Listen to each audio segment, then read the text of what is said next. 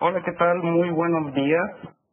Eh, muchas gracias por conectarse eh, desde temprano.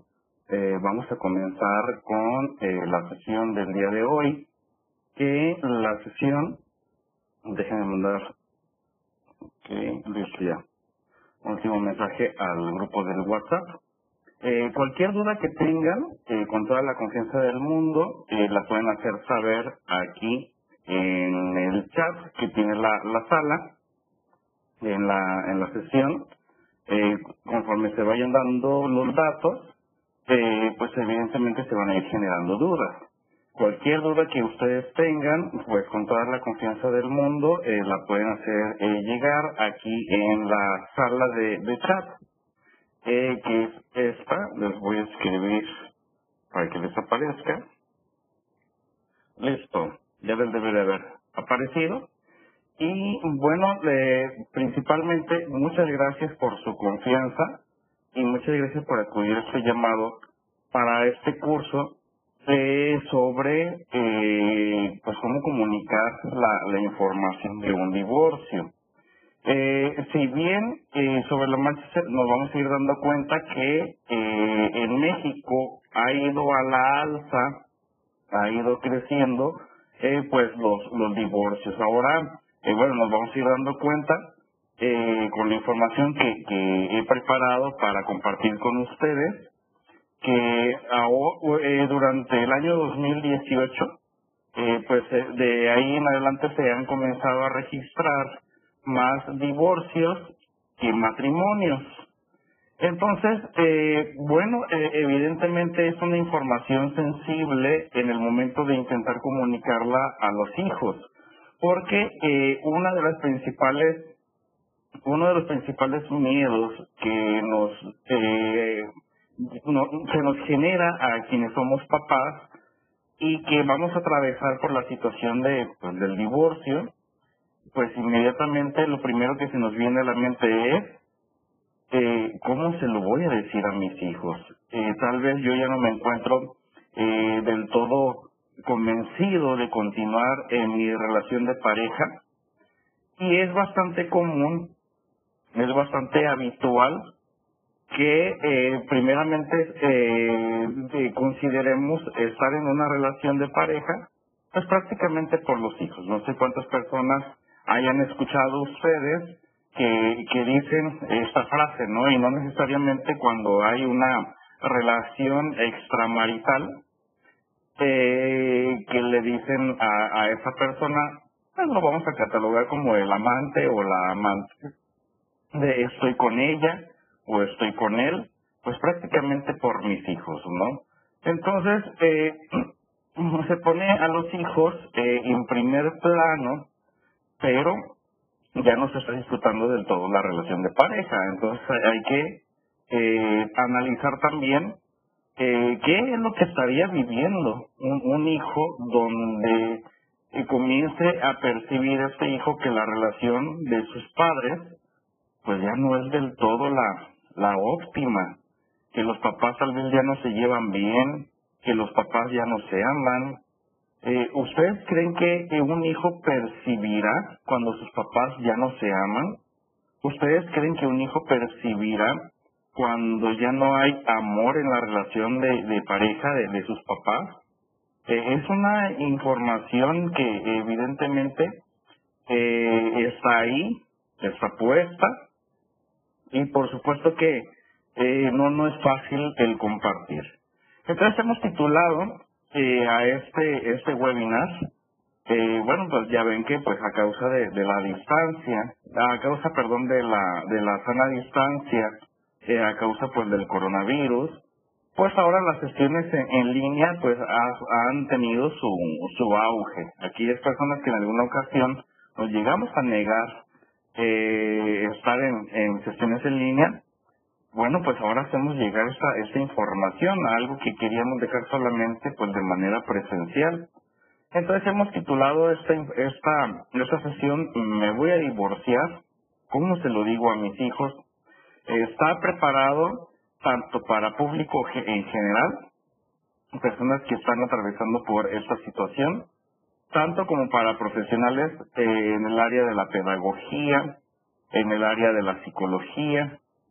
Eh, es una eh, sesión, bueno, perdón, es un, un, webinar que consta de tres sesiones y eh, vamos a estar eh, compartiendo diferentes eh, diferentes temas, diferentes temas desde que, que involucran a un divorcio, sobre todo también cuando cuando hay hijos, el cómo comunicar esta noticia, cómo comunicárselo a la pareja, primeramente saber si es que me quiero divorciar. Eh, es importante quien guste, eh, quien pueda tener a la mano, eh, pues pluma y papel, porque se van a realizar diferentes tipos de, de preguntas que les puede resultar interesante, pues el tener la respuesta. Entonces, eh, yo, eh, la verdad, eh, todavía hoy, muy temprano por la mañana, todavía estuve eh, analizando la, información y dije, bueno, vamos a, a, revisarla y compartirla de la mejor manera. Entonces, eh, nuestra sesión del día de hoy, pues ya la, la comenzamos, ¿no? Eh, ¿Cómo abordar primeramente, eh, independientemente de que estemos a favor o en contra del divorcio, eh, independientemente de ello, pues, pues se dan. O sea, y nosotros vamos a abordar la problemática que, que se genera. Entonces, eh, esta sesión no, no es una sesión para saber si estamos a favor o en contra del divorcio. Eh, eso no está a debate. Simplemente se da una situación de divorcio y ante la situación de, divorcio, pues nosotros vamos a tratar de, abordarla. Eh, todos los días aquí en el consultorio eh, llegan diferentes tipos de problemáticas y una de, de ellas es, eh, pues me voy a divorciar o me quiero divorciar, pero no sé cómo decírselo a, a mis hijos, no sé cómo, cómo decírselo, no sé cómo comunicar la noticia. Entonces, bueno, vamos, vamos comenzando eh, puntuales. Y primeramente, en esta diapositiva que ustedes tienen en pantalla en este momento, eh, bueno, según datos de eh, el INEGI, según este, datos de el INEGI, eh, en México ha ido en aumento el número de divorcios por cada 100 matrimonios. Eh, esta gráfica que les estoy mostrando aquí eh, pues eh, nos hace una comparación entre los años de 1980 y el año 2013. Eh, eh, en el año de 1980, y voy a leer tal cual eh, lo, lo, lo, menciona el texto para no, eh, digamos, generar ningún otro tipo de información que no sea la que se encuentra aquí. En 1980, por cada 100 matrimonios, había cuatro divorcios. Estamos hablando del año de 1980. En el, entre el año de en 1990 y el año 2000, esta cifra se elevó a poco más de siete divorcios. Para el año 2010, el número de divorcios por cada 100 matrimonios fue de 15. Y al año 2013 se han registrado casi 19 divorcios por cada 100 matrimonios. Es decir, el divorcio está a la alza. Esto podría alguna persona mencionar, esto es una problemática, y si fuera una problemática, ¿qué lo hace una problemática? O tal vez es una solución, no sé, ustedes eh, serán las personas que eh, lo juzgarán al finalizar eh, nuestra sesión si, si el divorcio es una solución o el divorcio es una problemática. ¿Qué, qué opinan ustedes? Eh, ¿Qué consideran ustedes? ¿Que, que es que el llegar a la situación de divorciarse es una problemática o es una solución y el problema es el matrimonio? Suena muy tajante de mi parte mencionar que, que el matrimonio es, es el problema. Pero eh, fíjense muy bien, vamos a hacer una comparación y un poquito más adelante vamos a, a ver, eh, eh, estamos hablando ahorita de, de manera introductoria, apenas de manera introductoria. Espero que ya tengan ustedes su cafecito. Ah, ya para despertar. bueno, una disculpa. ¿Por qué sería un, un problema el matrimonio? Eh, desde mi experiencia les puedo mencionar, eh, digamos, eh, como psicoanalista, eh, que en ocasiones el divorcio puede ser la problemática y en ocasiones el, eh, el matrimonio puede ser la problemática. ¿A qué nos referimos? Principalmente el motivo por el cual nos estamos divorciando, hay que ver, para que haya un divorcio es porque hay un matrimonio. Entonces, la principal eh, el principal motivo de divorcio, pues es estar casado. Entonces, ¿cómo fue que elegimos a nuestra pareja? Ah, Hay que preguntarnos, primeramente, ¿qué es lo que buscamos? Y en qué momento, de repente, eh, ya eso que habíamos buscado inicialmente en la relación de pareja, pues ya no se encuentra. Y al ya no encontrarse, pues prefiero mejor eh, separarme. Muchas personas dirían, es que la gente no lucha por su matrimonio, es que la gente no, no se esfuerza por el matrimonio, que los eh, matrimonios de ahora que son desechables, etcétera, etcétera, etcétera. O sea, se pueden venir muchos comentarios. Pero eh, no sé qué edad tengan ustedes, lo desconozco, pero lo que sí les puedo decir es, lo siguiente.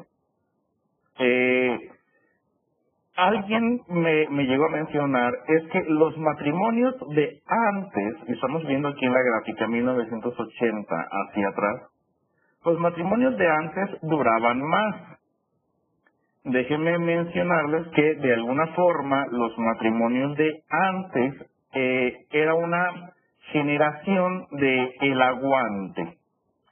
Eh, no sé si ustedes llegaron a escuchar a sus padres, a sus abuelos, en alguna ocasión, quejarse de su relación de pareja, quejarse de su, de, de su matrimonio y mencionar que las típicas frases de es mi cruz, pues esto me tocó, o sea, no se volvían responsables de, de, de su propia persona en la relación de pareja, en el matrimonio.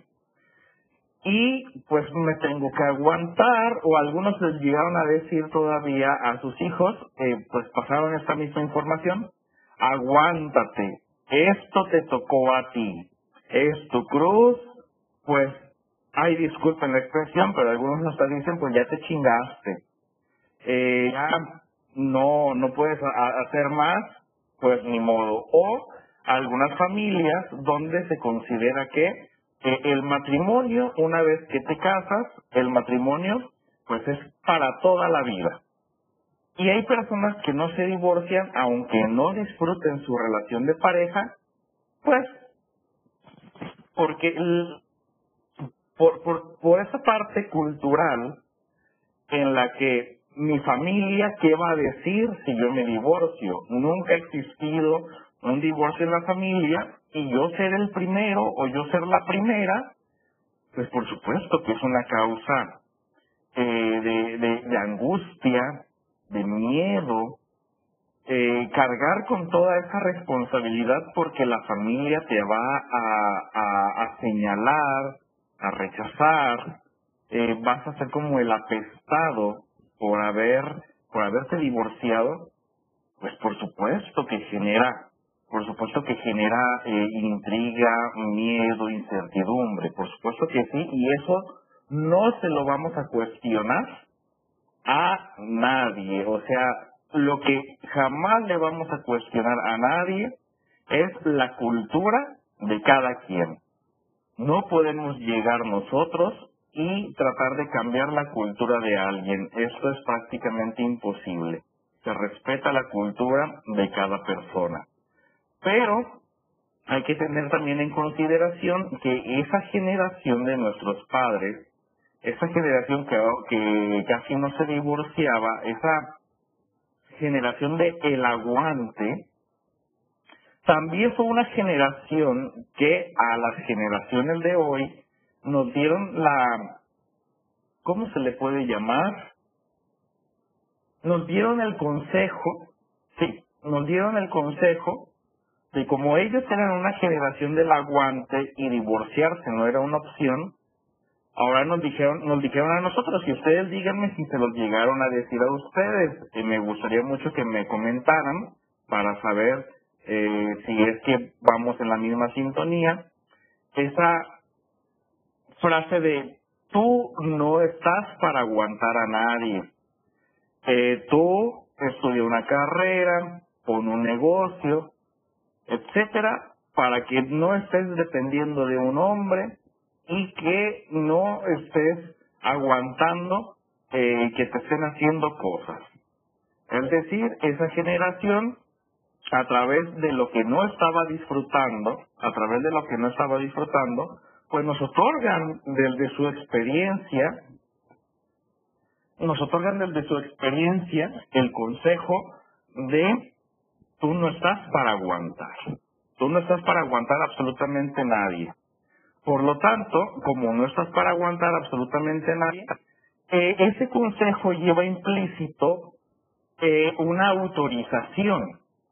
Ese consejo de tú no estás para aguantar absolutamente a nadie lleva implícita una autorización que te dice te puedes divorciar cuando tú quieras como esas generaciones no, no traían ese consejo, como esas generaciones no traían ese, e, ese consejo, pues consideraron de alguna forma que pues el matrimonio era para toda la vida, aunque no les gustara.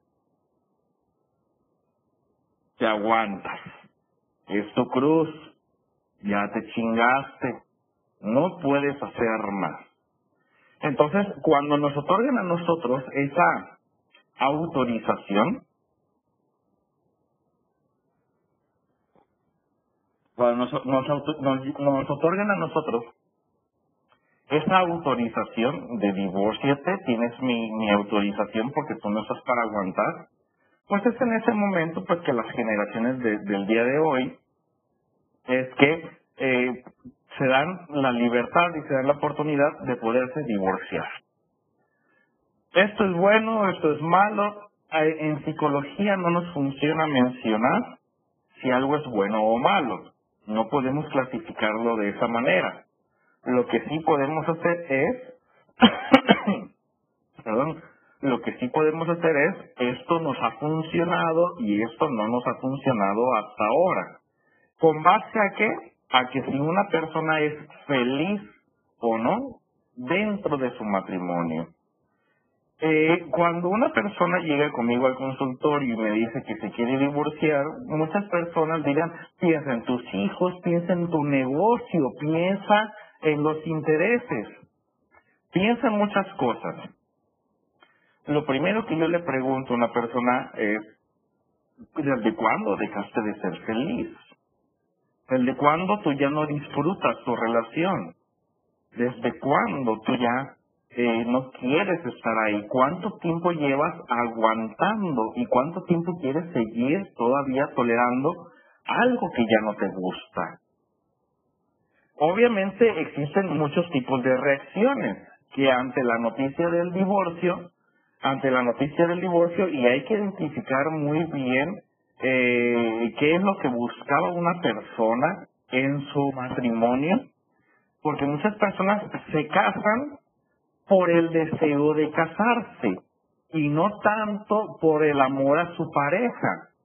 Entonces, cuando se termina la relación de pareja, eh, hay personas que contra su pareja actúan de una forma bastante agresiva, bastante furiosa, responden ante un estímulo de, una manera eh, muy, muy impulsiva, pero porque estás arruinando, o sea, tú estás arruinando con mi idea del matrimonio, con mi sueño de haber estado casada o casado. Entonces, como estás, como tú estás arruinando ese deseo, pues me voy a ir contra ti con toda mi furia. ¿De qué manera? Pues no permitiéndote ver a tus hijos, eh, siendo agresivo eh, en cada oportunidad que, se otorga, eh, intentando golpear por el lado económico. En total, que no, no permiten que se vayan limpios, por decirlo de alguna forma, de la relación de pareja aquel sujeto o aquella mujer que ya no quiere estar en la relación.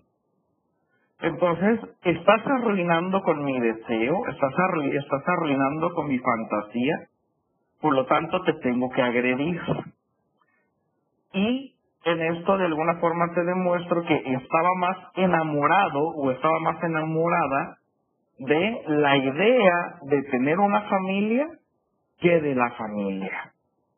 Fíjate, cómo estaba yo más enamorado de esto que de ti. Porque por tu culpa voy a tener que dar muchas explicaciones, por tu culpa el que dirán, por tu culpa lo que va a suceder, etcétera, etcétera.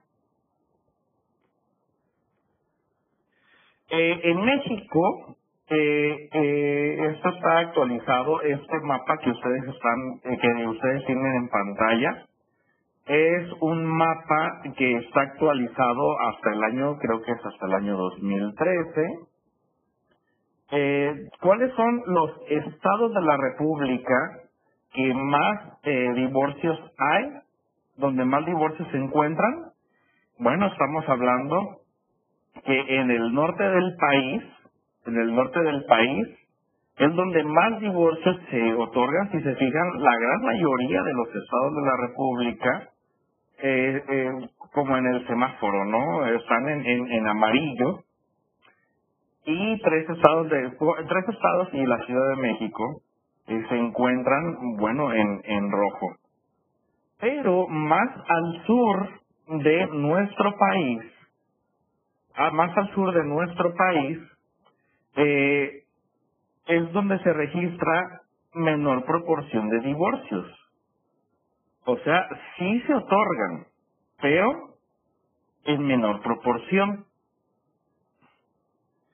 Eh, si tenemos un poquito, si hacemos un análisis, eh, ¿por qué se imaginan ustedes, eh, y esta es pregunta que la verdad sí me gustaría mucho que me respondieran, ¿Por qué se imaginan ustedes que al norte del país se registran más divorcios y por qué al sur del país se registran menos divorcios? ¿Por qué se imaginan? ¿Qué, tendrá esto de, de influencia? ¿Por la cultura? Menciona Esmeralda. ¿Qué tipo de cultura se imaginan que hay aquí? Melissa Luna menciona por las ideas más conservadoras al sur del país.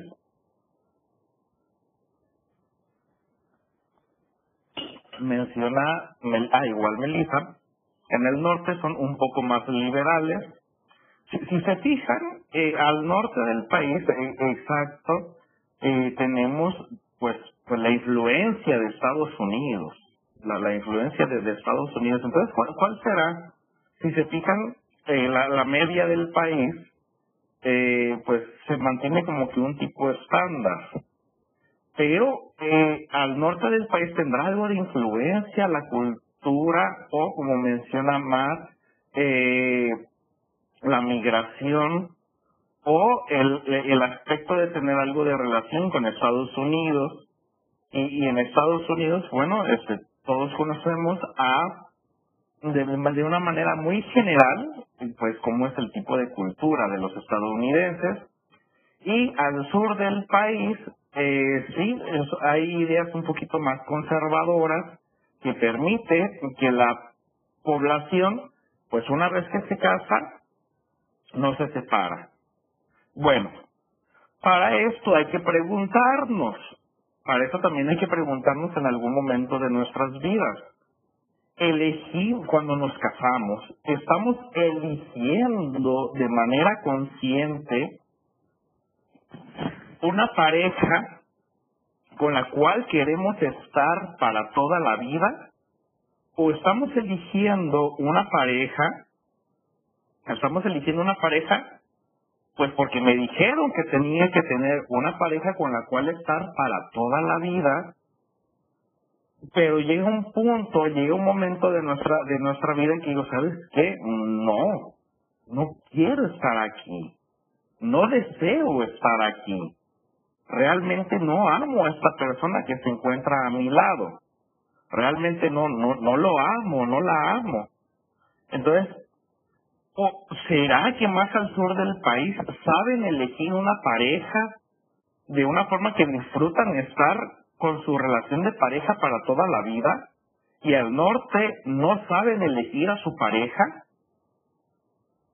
Tanto puede ser la cultura como puede ser la forma de pensar. E-, es, es muy difícil el poder llegar a una conclusión y decir es por este motivo sabemos elegir a nuestra pareja, sabemos elegir de manera consciente lo que realmente deseamos o elegimos una pareja con base a lo que desean los demás. Son muchas vertientes por las que nosotros nos podemos eh, imaginar los motivos por los cuales los matrimonios en México tienen cierto tiempo de vida. Bueno, esto lo voy a leer textualmente como lo, lo dice la, la diapositiva. Eh, esto que, que estuve buscando para compartir con ustedes. En el año 2018 aumentó un 6.5% el número de divorcios. Eso es con información del INEGI, ¿eh? Eso es con información del INEGI. Eh, perdón, me disculpa.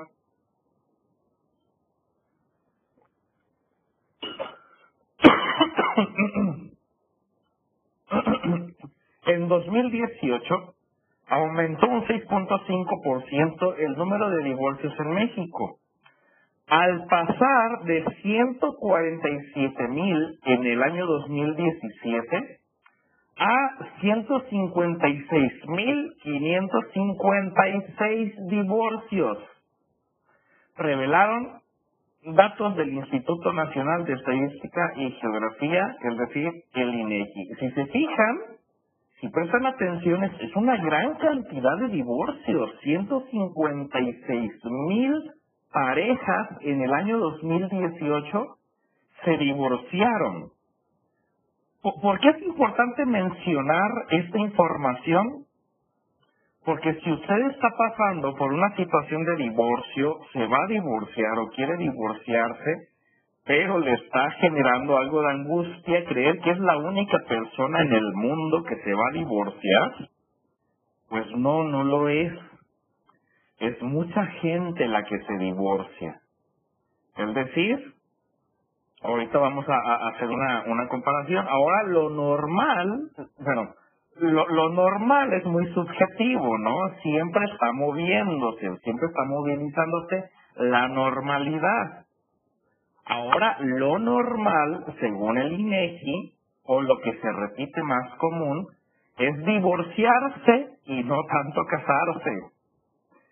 Por eso, en el segundo punto aquí de esta diapositiva se menciona que eso significa que los mexicanos tomaron la decisión de divorciarse más y casarse menos, pues la unión conyugal cayó un 4.7% el año pasado. Estamos hablando de cuando pasa esto en el año 2017.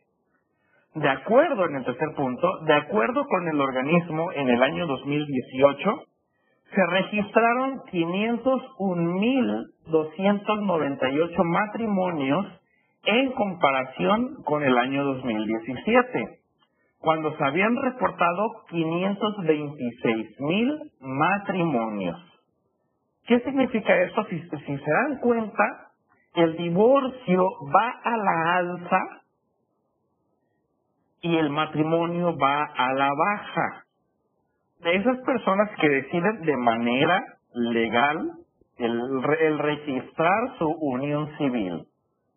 Estamos hablando de, obviamente aquí, en estos datos de INEGI, no, no se está tomando en cuenta las parejas que viven en unión libre, no se están tomando en cuenta las personas que decidieron juntarse, no, se está tomando en cuenta las personas que en el registro civil decidieron eh, casarse. Estamos hablando de, esa parte, ¿no? O sea, de las personas que decidieron hacer legal, como que si fuera ilegal las otras, eh, este, los otros estados civiles, ¿no?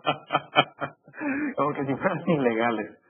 Eh, pero el registro, bueno, así lo voy a mencionar, el registro va a la baja.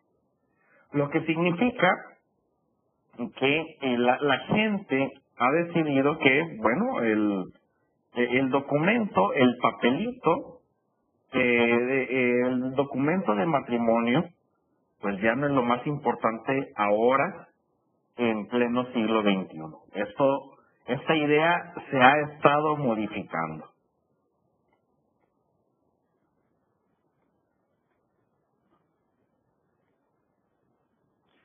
Entre las principales causas se encuentran el divorcio incausado. Eh, yo no me voy a meter en el área del derecho, yo no me voy a meter para nada en, esta área del derecho, yo no me voy a meter en en cuestiones legales porque eso no es mi área. Solamente estoy compartiendo con ustedes la información de los motivos más comunes. Entre las principales causas de, de, se encuentran el divorcio incausado. El divorcio incausado, bueno, es aquel donde pues ya, ya no se necesita, porque anteriormente sí, ya no se necesita que eh, tener una causa, un motivo para divorciarme ya, ya no, ya no te estoy, ya no necesito convencer a un juez por el motivo por el cual también me, me quiero divorciar. Esto tendrá que ver porque e, esto en los años 80 no existía. En el sentido de que eh, era muy diferente en los años 80 el tramitar un divorcio que tramitarlo el día de hoy en el año 2020. Bueno, en el 2020 nos lo vamos a brincar porque en el 2020 no se puede tramitar nada por el COVID. Eh, no, no se puede tramitar absolutamente nada de nada en el gracias a, a, a esto, ¿no? Al, al COVID. Pero los requisitos en los años 80, todavía en los años 90 o a inicio del 2000, eh, divorciarse era muy difícil divorciarse era algo muy difícil. Todavía entraba hasta un psicólogo, todavía había ciertos careos, existían ciertas confrontaciones, conciliaciones, para tratar de convencer a la pareja de que no se divorciara. Antes era mm, como, como pecado el divorciarte. Entonces ahora eh, ya, ya no existe toda esa tramitología que genera el, el divorciarse. Ahora ya es un poco más sencillo. Antes había muchas más trabas y una persona, el que se divorciar, pues se lo hacía tedioso. Entonces hay que preguntarnos también si eso tenía algo que ver con el hecho de que la gente no se divorciara. Por la flojera que generaba toda la tramitología. Entonces, entre las causas principales, el divorcio incausado con un 60.4%, que no se necesita de una causa. El de mutuo consentimiento con un 36%. ¿Qué quiere decir esto? Que eh, en el divorcio incausado, uno que simplemente ya no quiere estar en la relación puede tramitar su divorcio y con eso es suficiente como se termina una relación de pareja. Eh, no es ni bueno ni malo, simplemente es. Y si la gente es feliz y les genera mayor felicidad, pues por algo se están generando este tipo de divorcios. El de mutuo consentimiento, un 36% de los mexicanos, un 36% de los mexicanos ha tenido la facultad de poderlo dialogar y decir, ¿sabes qué? Lo mejor es divorciarnos. Y la separación por dos años o más con uno con un 1.4% reportó INEGI. Bueno, los beneficios inesperados de estar cegados por el amor son los siguientes. ¿A qué me refiero con los beneficios inesperados? O sea, que en su momento le dimos una muy buena una buena idea a estar casados, ¿no? Pero hay que ver qué es lo que estaba involucrado dentro del amor eh, en el momento del matrimonio.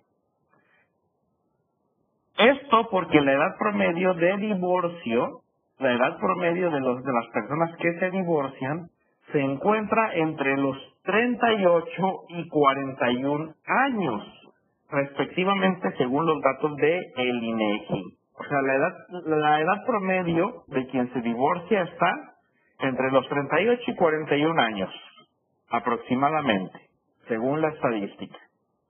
Respecto al nivel de escolaridad, con el segundo punto con el que cuentan los divorciantes, expuso que el 22, expuso el INEGI, que el 22.2% de los hombres y el 23% de las mujeres tienen secundaria o el equivalente. El 20% de ellos y el 19.4% de ellas cuentan con preparatoria, mientras que el 16% de mujeres y el 15.7% de los varones tienen nivel profesional. Él, en cuanto a la condición de actividad económica, es decir, quien aporta económicamente más actualmente en la en el hogar,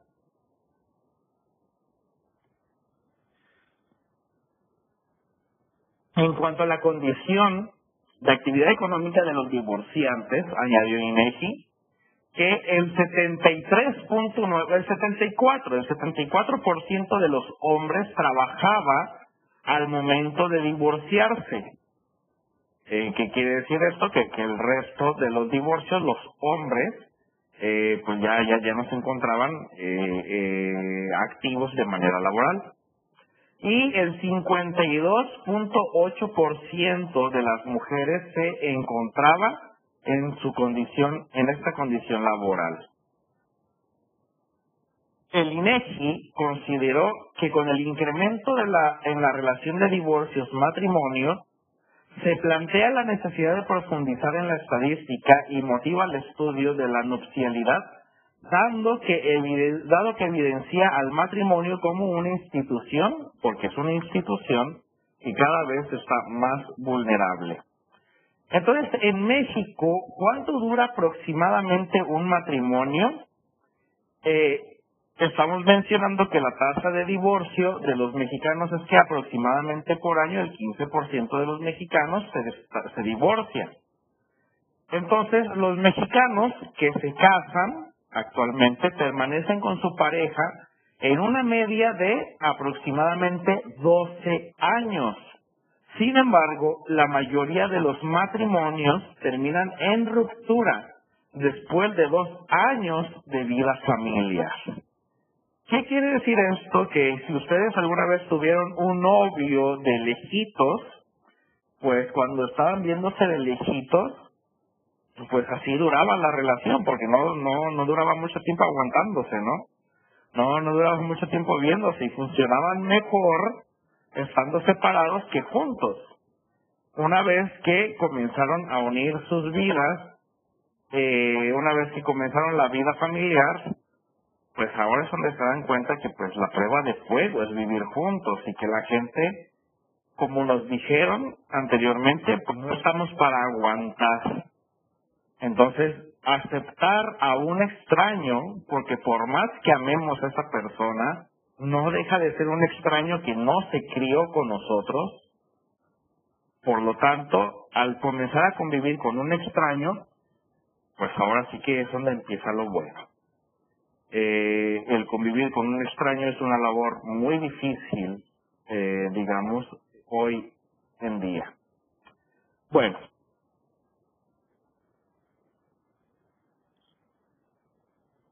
como ustedes lo vieron en la publicidad, como ustedes lo estuvieron viendo en la publicidad, este es el temario que nosotros vamos a, tratar en, durante nuestro curso. Entonces, eh, con esto nosotros vamos a comenzar con los primeros cinco temas. E, esta es la totalidad, pues, lo que ustedes están viendo en la diapositiva, esta es la totalidad de, temas que vamos a, eh, a analizar. Esta es la totalidad de, temas que nosotros vamos a, ver eh, a lo largo de nuestro curso. Entonces los primeros cinco puntos que están con letras negritas son los que vamos a ver el día de hoy. Estoy seguro de querer divorciarme. ¿Cómo, cómo saber que lo he intentado todo? Eh, tercero, estamos juntos por los hijos. Cuarto, ¿cómo le doy la noticia a mi pareja? Y quinto, ¿cómo afronto la noticia? Si es que a mí me, me, me dicen o, o ya me dijeron, pues, o ya me dijo mi pareja que, que se quiere divorciar.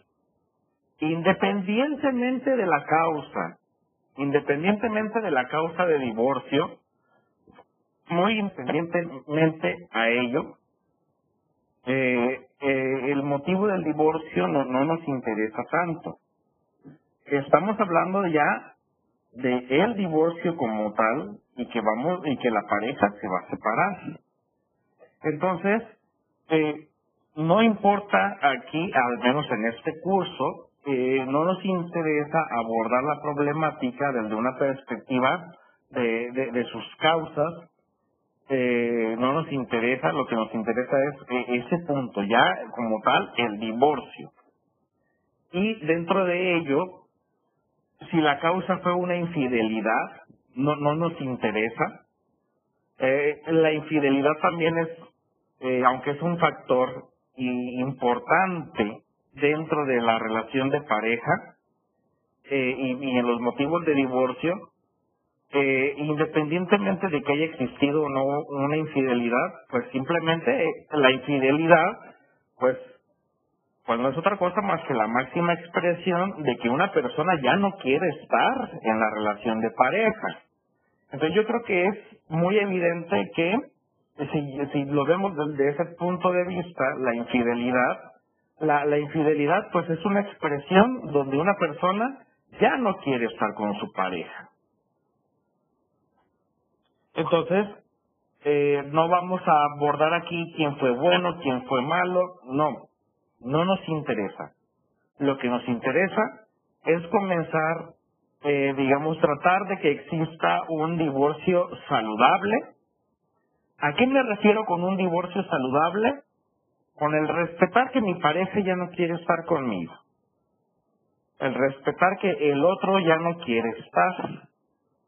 Independientemente del motivo, independientemente de la respuesta y de mi respuesta, el otro ya no quiere estar conmigo, por lo tanto también esto es una forma de, de respeto hacia lo que quiere mi pareja. Y dentro de lo que quiere mi pareja, si lo que desea es irse de la forma en como se vaya, simplemente ya no quiere estar conmigo. Y eso es parte de lo que yo tengo que respetar. También hay que preguntarnos cuánto tiempo llevamos con nuestra pareja y esa persona en qué momento dejó de disfrutar mi compañía. ¿En qué momento esa persona dejó de disfrutar el que, estuviéramos juntos? Entonces esa es la parte que nosotros vamos a analizar el día de, hoy y es lo que nos interesa verificar.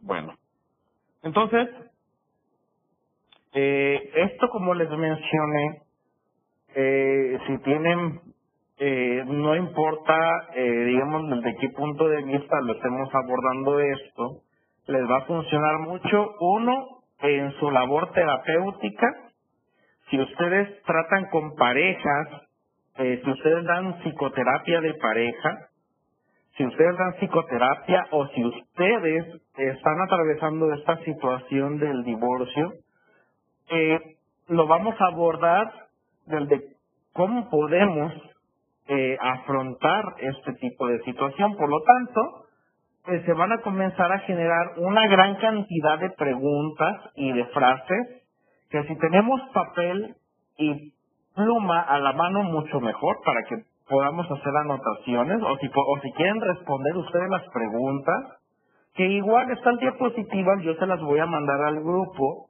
y al grupo de WhatsApp y ustedes lo van a tener ahí con toda la, confianza de eh, el mundo, este, se les van a otorgar pues este, eh, este material.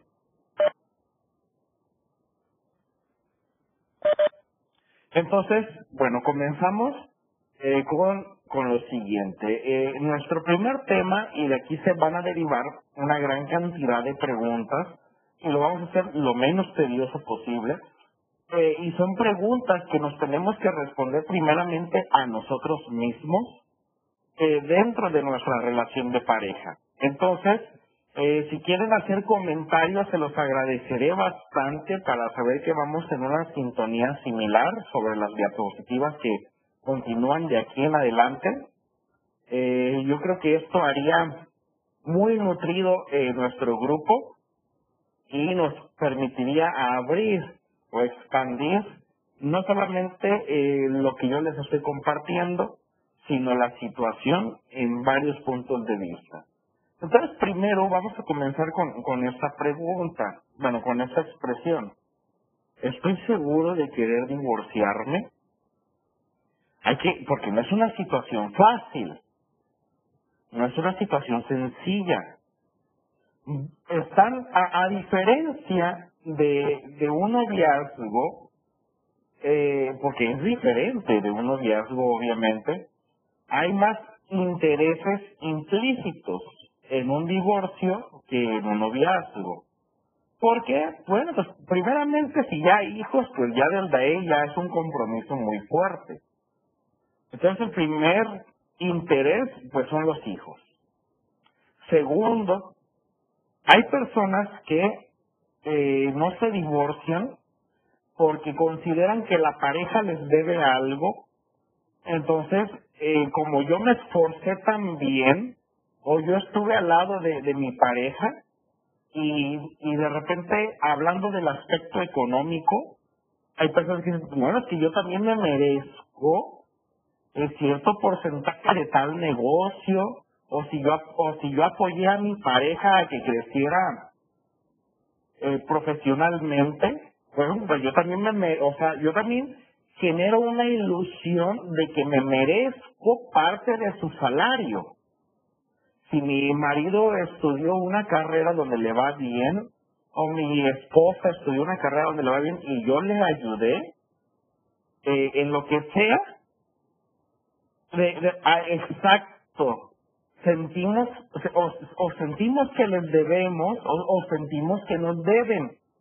Hay un sentimiento de deuda en general, ¿no? Sentimos que, que hay, hay un sentimiento de deuda, así lo voy a dejar, hay un sentimiento de deuda de que, ay, ¿cómo le voy a hacer esto? Pobrecita o pobrecito, etcétera.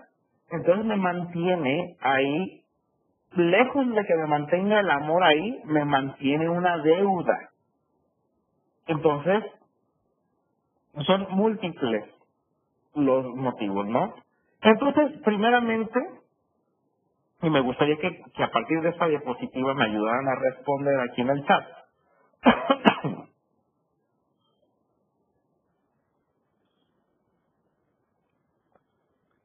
y ya se me enfrió el café, ni modo.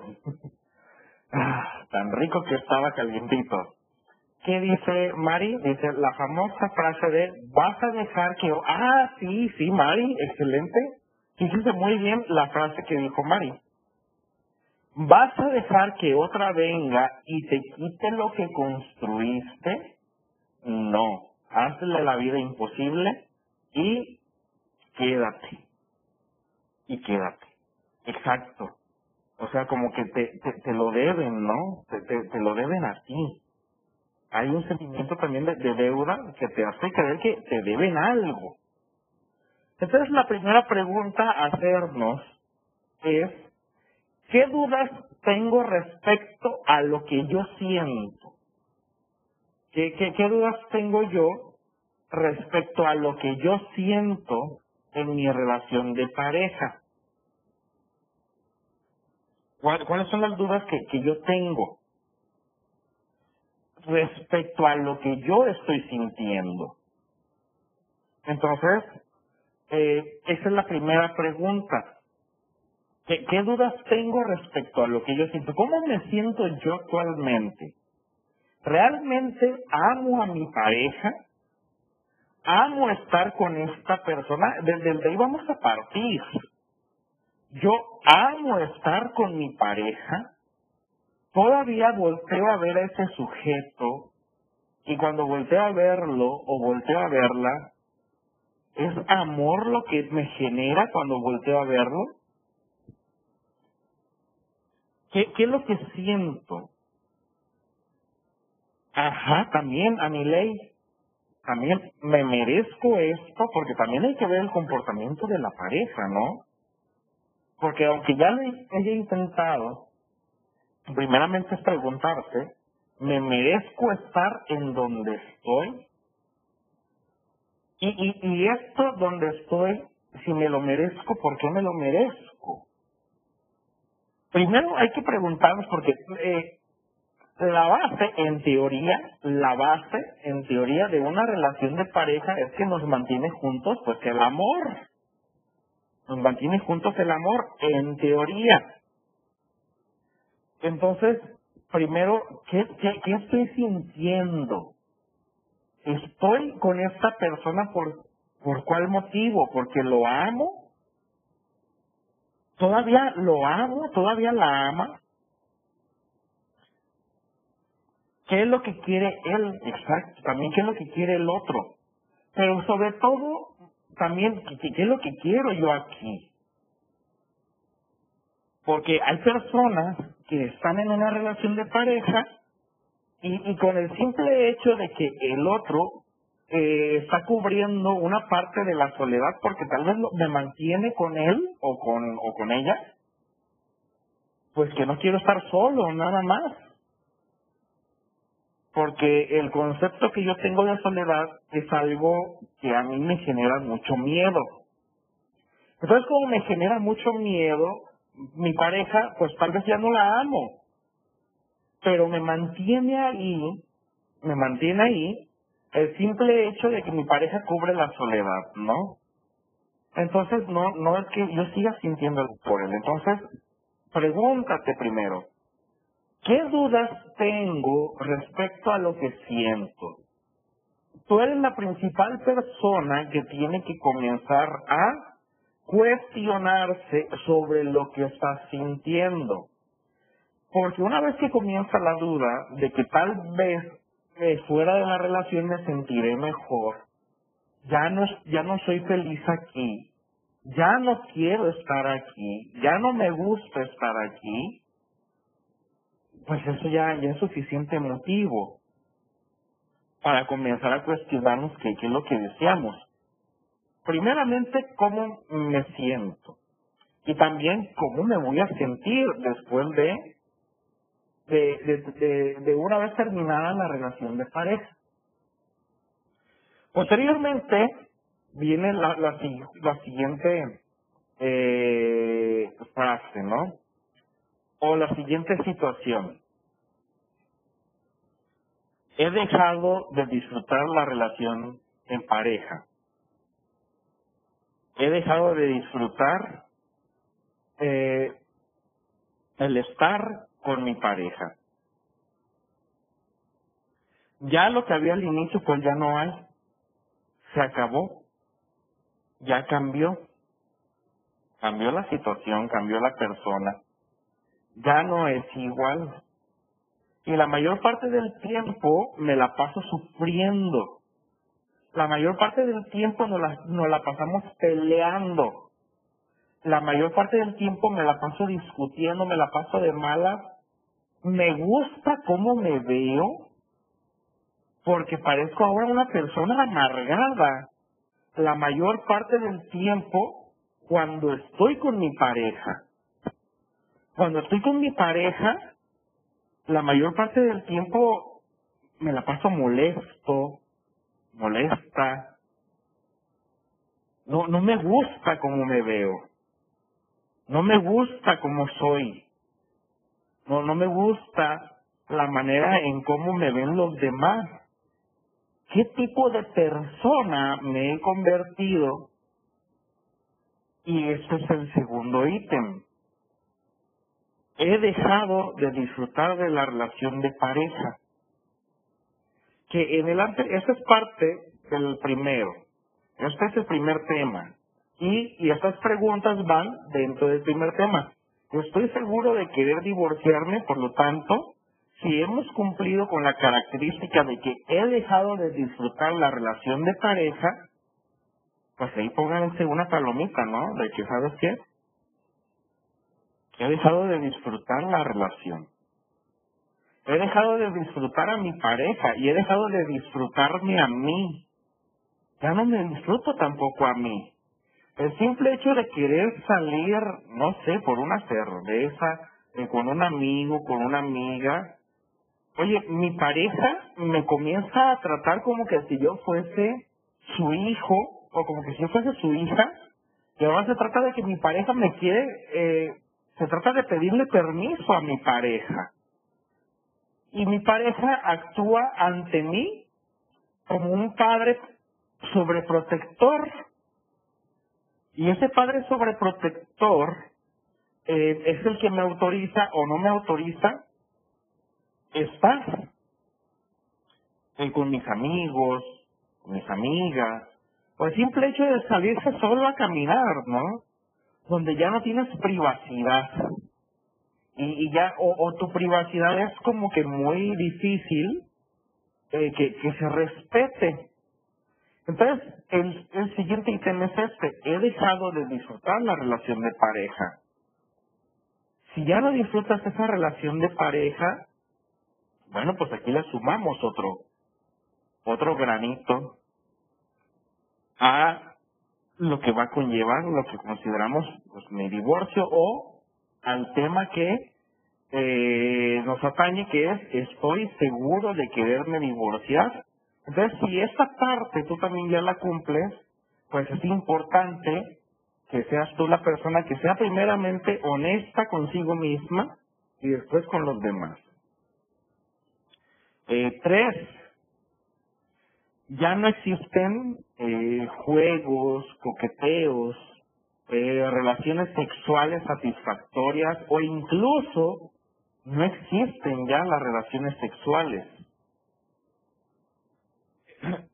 No sé, la clásica escena que donde la mujer ya eh, ha dejado de disfrutar y, y el marido ha dejado de disfrutar también la relación y ya cada uno se entretiene con cosas diferentes. Eh, aquí, por ejemplo, ella, en esta diapositiva, tenemos la, la imagen de una mujer que pues ya no se siente escuchada, que ya no habla, que ya no voltean a verla, y, el marido ya se acostumbró que llega del trabajo y lo primero es comenzar a jugar en su tablet, o en sus videojuegos, o, en lo que se entretenga el hombre, ¿no? Eh, lejos de voltear a ver a, la, a, la, a su mujer, voltea a ver sus sus aparatos, ¿no? Es, es más interés. Mi aparato es más interesante que tú. Mi aparato es más interesante que cualquier cosa que me tengas que decir. Mi, aparato, mi videojuego, mi tablet, mi celular, es más importante que cualquier cosa que te haya pasado durante el día. Es más interesante esto que tú.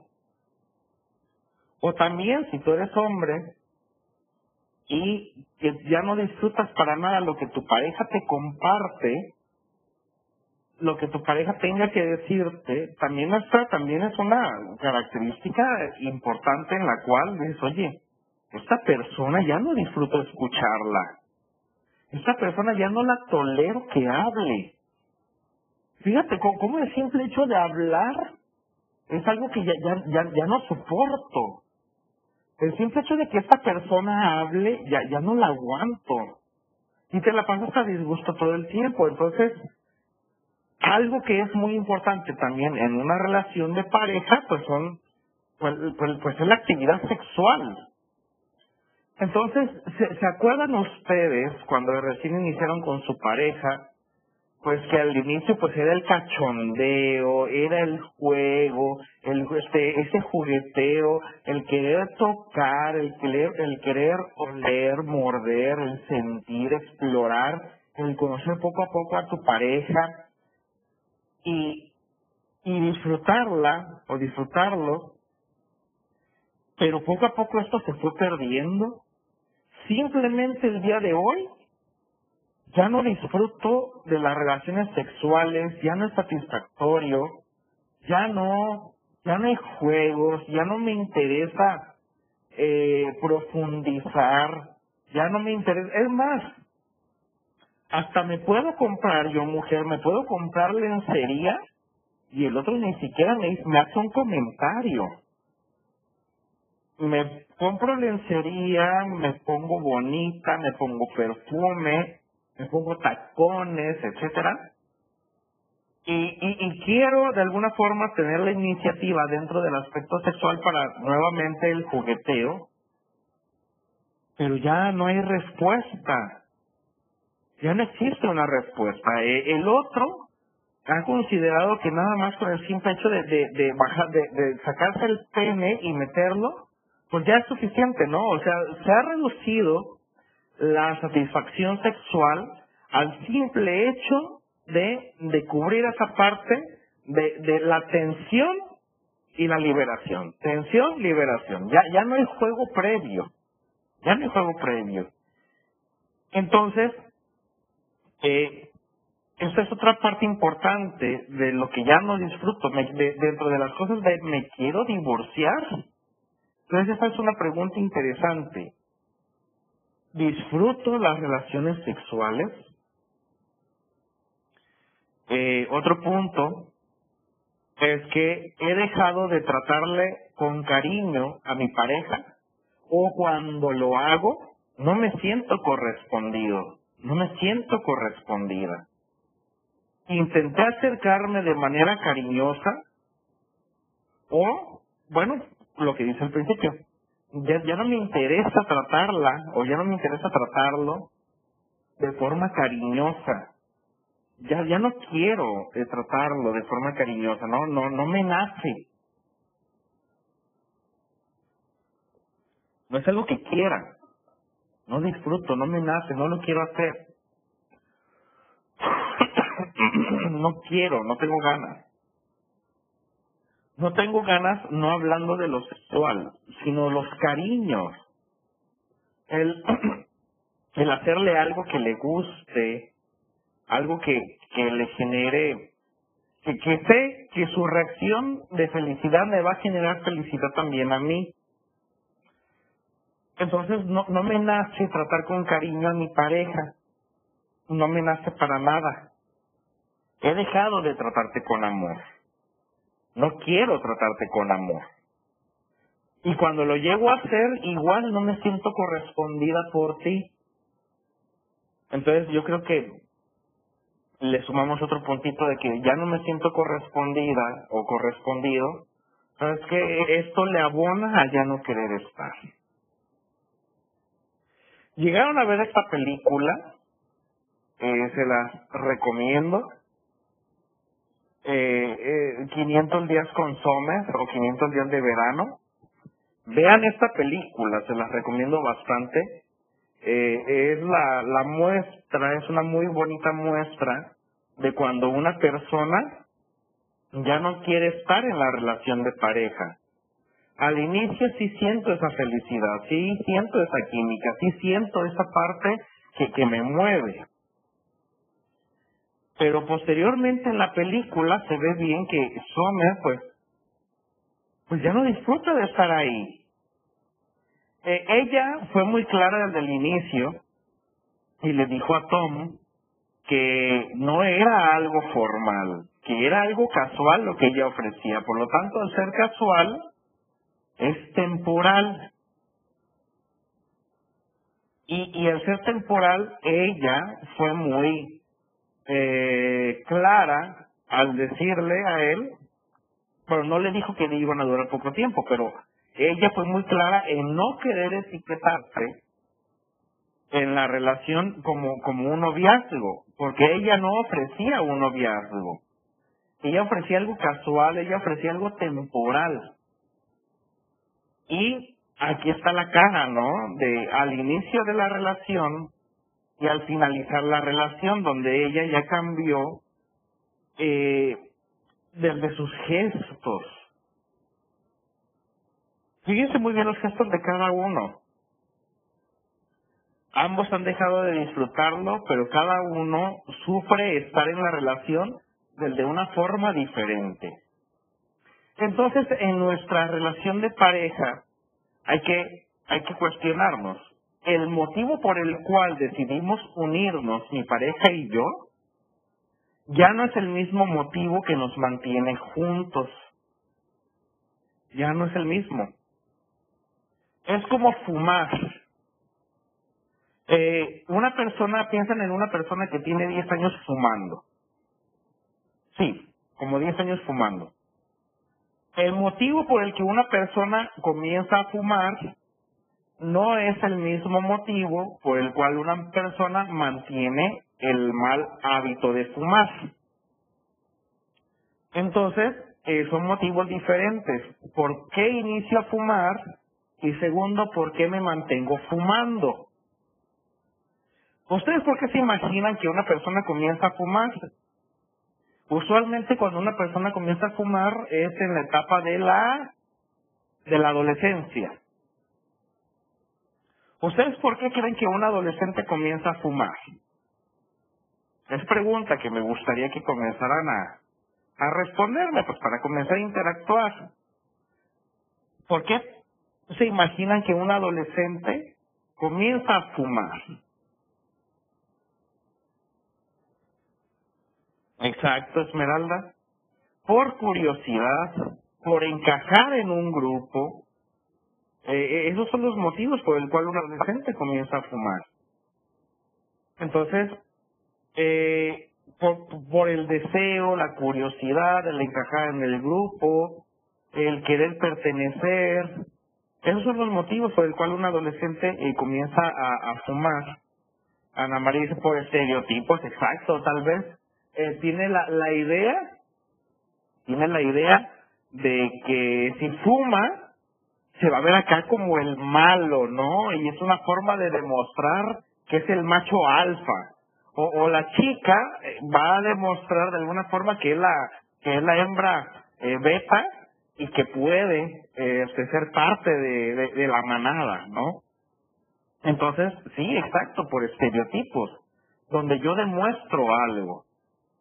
Y, y ese adolescente, vamos a basarnos en el hábito de, fumar, ¿ok? El motivo por el cual una persona comienza a fumar. Se mantiene el vicio del cigarrillo, se mantiene durante unos 15 años. ¿Por qué se imaginan ustedes que esa persona 15 años después sigue fumando? Es pregunta que me gustaría que me respondieran, por favor. ¿Por qué se imaginan que esa persona 15 años después sigue fumando? ¿Todavía tendrá curiosidad? ¿Todavía quiere pertenecer a un grupo? ¿Todavía quiere encajar? ¿Todavía es parte de un estereotipo? ¿Por qué se imaginan que 15 años después el cigarro se mantiene. El, el, hábito de fumar, perdón, el hábito de fumar se mantiene. Exacto, Ana María, eh, por dependencia ya a la nicotina, por adicción, ya se volvió adicción, claro, ya dejarlo es algo muy difícil, eh, reconozco que me está haciendo daño, pero no sé cómo dejarlo. Entonces, eh, simplemente no, no puedo dejar. Aunque sé que ya no me hace bien, pero no lo puedo dejar. Me duele, me, me, me llena los pulmones de, de, de, de humo. No el disfrute, es dependencia, exacto, no el disfrute, es dependencia. Entonces, ¿sucederá esto también en algunas relaciones de pareja? ¿Ustedes creen que pase esto también en las relaciones de pareja? Que el motivo por el que comencé a estar con mi pareja ya no es el mismo motivo por el cual continuamos juntos mi pareja y yo. ¿Y será igual? ¿Ya no el disfrute es dependencia? ¿O será igual por estereotipos? ¿Será la misma dependencia? ¿Ustedes creen que es algo similar? Porque no es lo mismo y tampoco te lo mereces tú y tampoco se lo merece tu pareja estar con, con ella o estar con él nada más por dependencia. Dices, o sea, imagínate que tu pareja te lo revela a ti. No estoy contigo porque te amo, Estoy contigo porque depende mi estabilidad psíquica de ti. ¿Cómo te sentirías? ¿Cómo, cómo te sentirías? Si a ti, si, si tu pareja tuviera la, las palabras y la honestidad, la sinceridad de sí mismo y te dice a ti, ¿sabes qué? no te amo. No te amo. Pero estoy contigo solamente porque tú me das de alguna forma o, eres parte de lo que yo considero mi estabilidad mental. Pero no te amo. ¿Cómo te sentirías si tu pareja te lo dice? que dice, Esmeralda dice, o puede ser que ya no se conoce otra forma de continuar. Puede ser, exacto, o sea, aquí todo puede ser. Ya no sé cómo, este, tal vez estamos estancados y no conocemos otra manera, ¿no? Y, o tal vez no quiero ni siquiera buscar otra manera de continuar. Y estoy dejando, estoy esperando que sea el otro que tome la decisión, pues de que ya de que el otro diga que ya no disfruta esto y que sea el otro el que diga que ya se quiere ir. Porque en muchas ocasiones hacemos eso, de, le queremos dejar la responsabilidad al otro, de que sea el otro el que tome la decisión de terminar con la relación de pareja. Y así yo no quedo como el malo o como la mala. Pues si no te gusta, vete, ¿no? Si no te gusta, vete y te deja a ti la responsabilidad. Pero yo también estoy diciendo, si no te gusta, vete, pues yo también estoy diciendo aquí que a mí tampoco me gusta. A mí tampoco me está gustando. Anilei dice, es un impacto muy grande. Se siente responsable totalmente de la felicidad y estabilidad emocional de la otra persona. Exacto, Anilei. Fíjate cómo, cómo este tipo de circunstancias no, no, nos genera un, un gran una un gran cuestionamiento y, y hay personas fíjense muy bien yo yo me he topado en alguna ocasión yo me he topado con personas que ya no disfrutan estar en la relación de pareja y toda la eh, eh, toda la responsabilidad sobre la felicidad sí se la dejo al otro y cuando el otro se quiere separar de mí hasta lo chantajeo con el que si me dejas, me mato. Si les ha tocado, espero que no, pero no lo sé, pero ¿les ha tocado alguna vez una pareja que las intentó chantajear con esto? Si me dejas, me mato. Si me dejas, me voy a hacer daño. Si me dejas, me voy a hacer tal cosa. ¿Han conocido a alguien así? Fíjate a, qué grado le otorga una gran responsabilidad y es una gran maquinaria de manipulación para mantener a una persona conmigo, aunque esa persona yo noto que ya no quiere estar conmigo.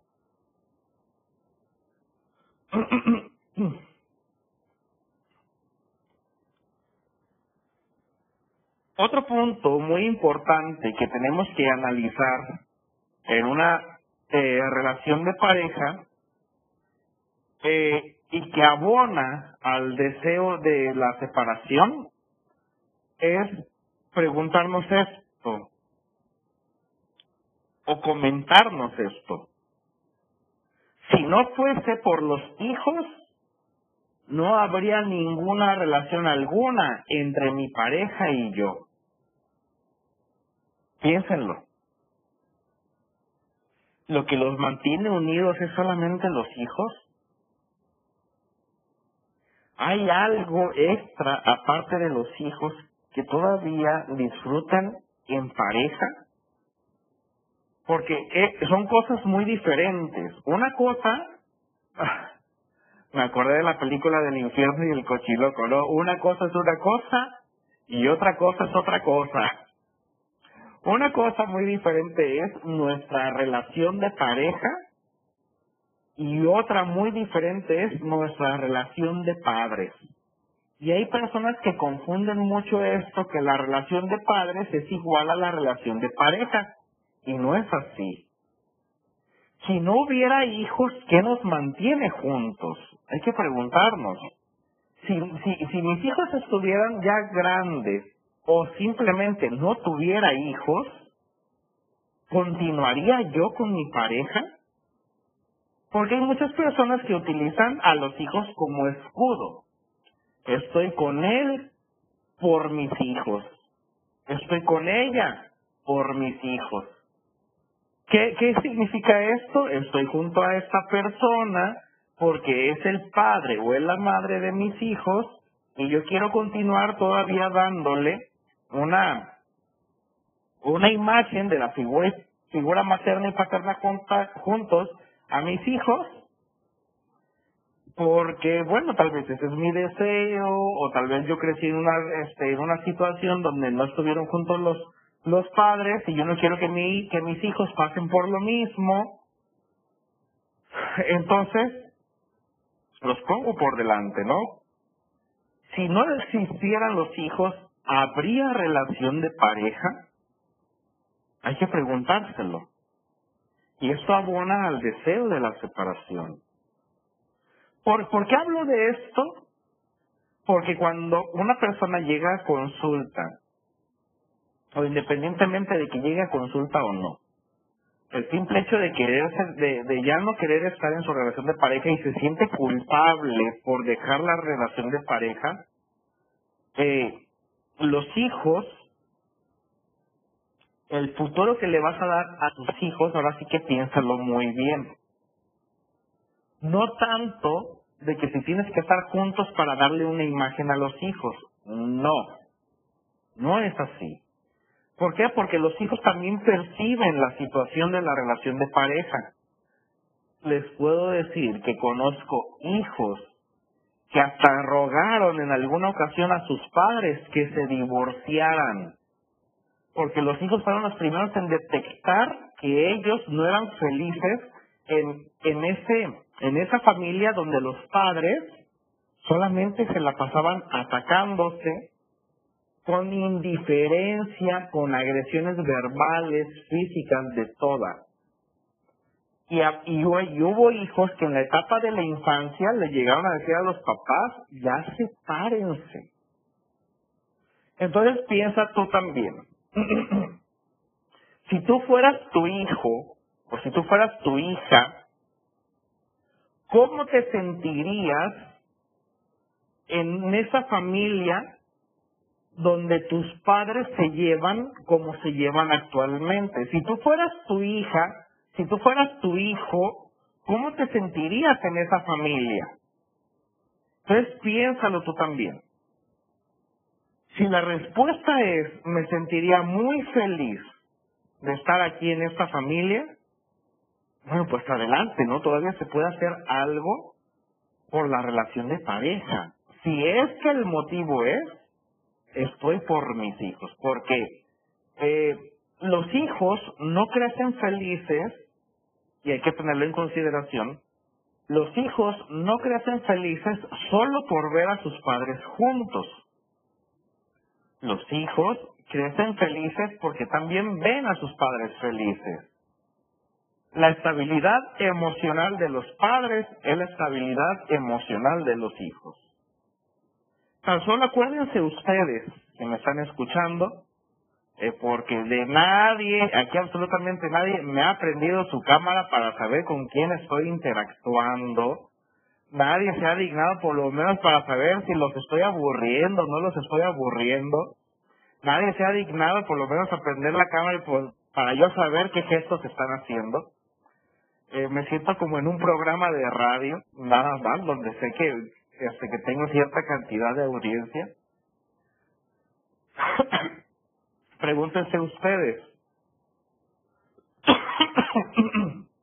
si ustedes fueran, si, si tú fueras tu hijo, o si tú fueras tu hija, ¿te sentirías feliz de estar en la relación donde te encuentras?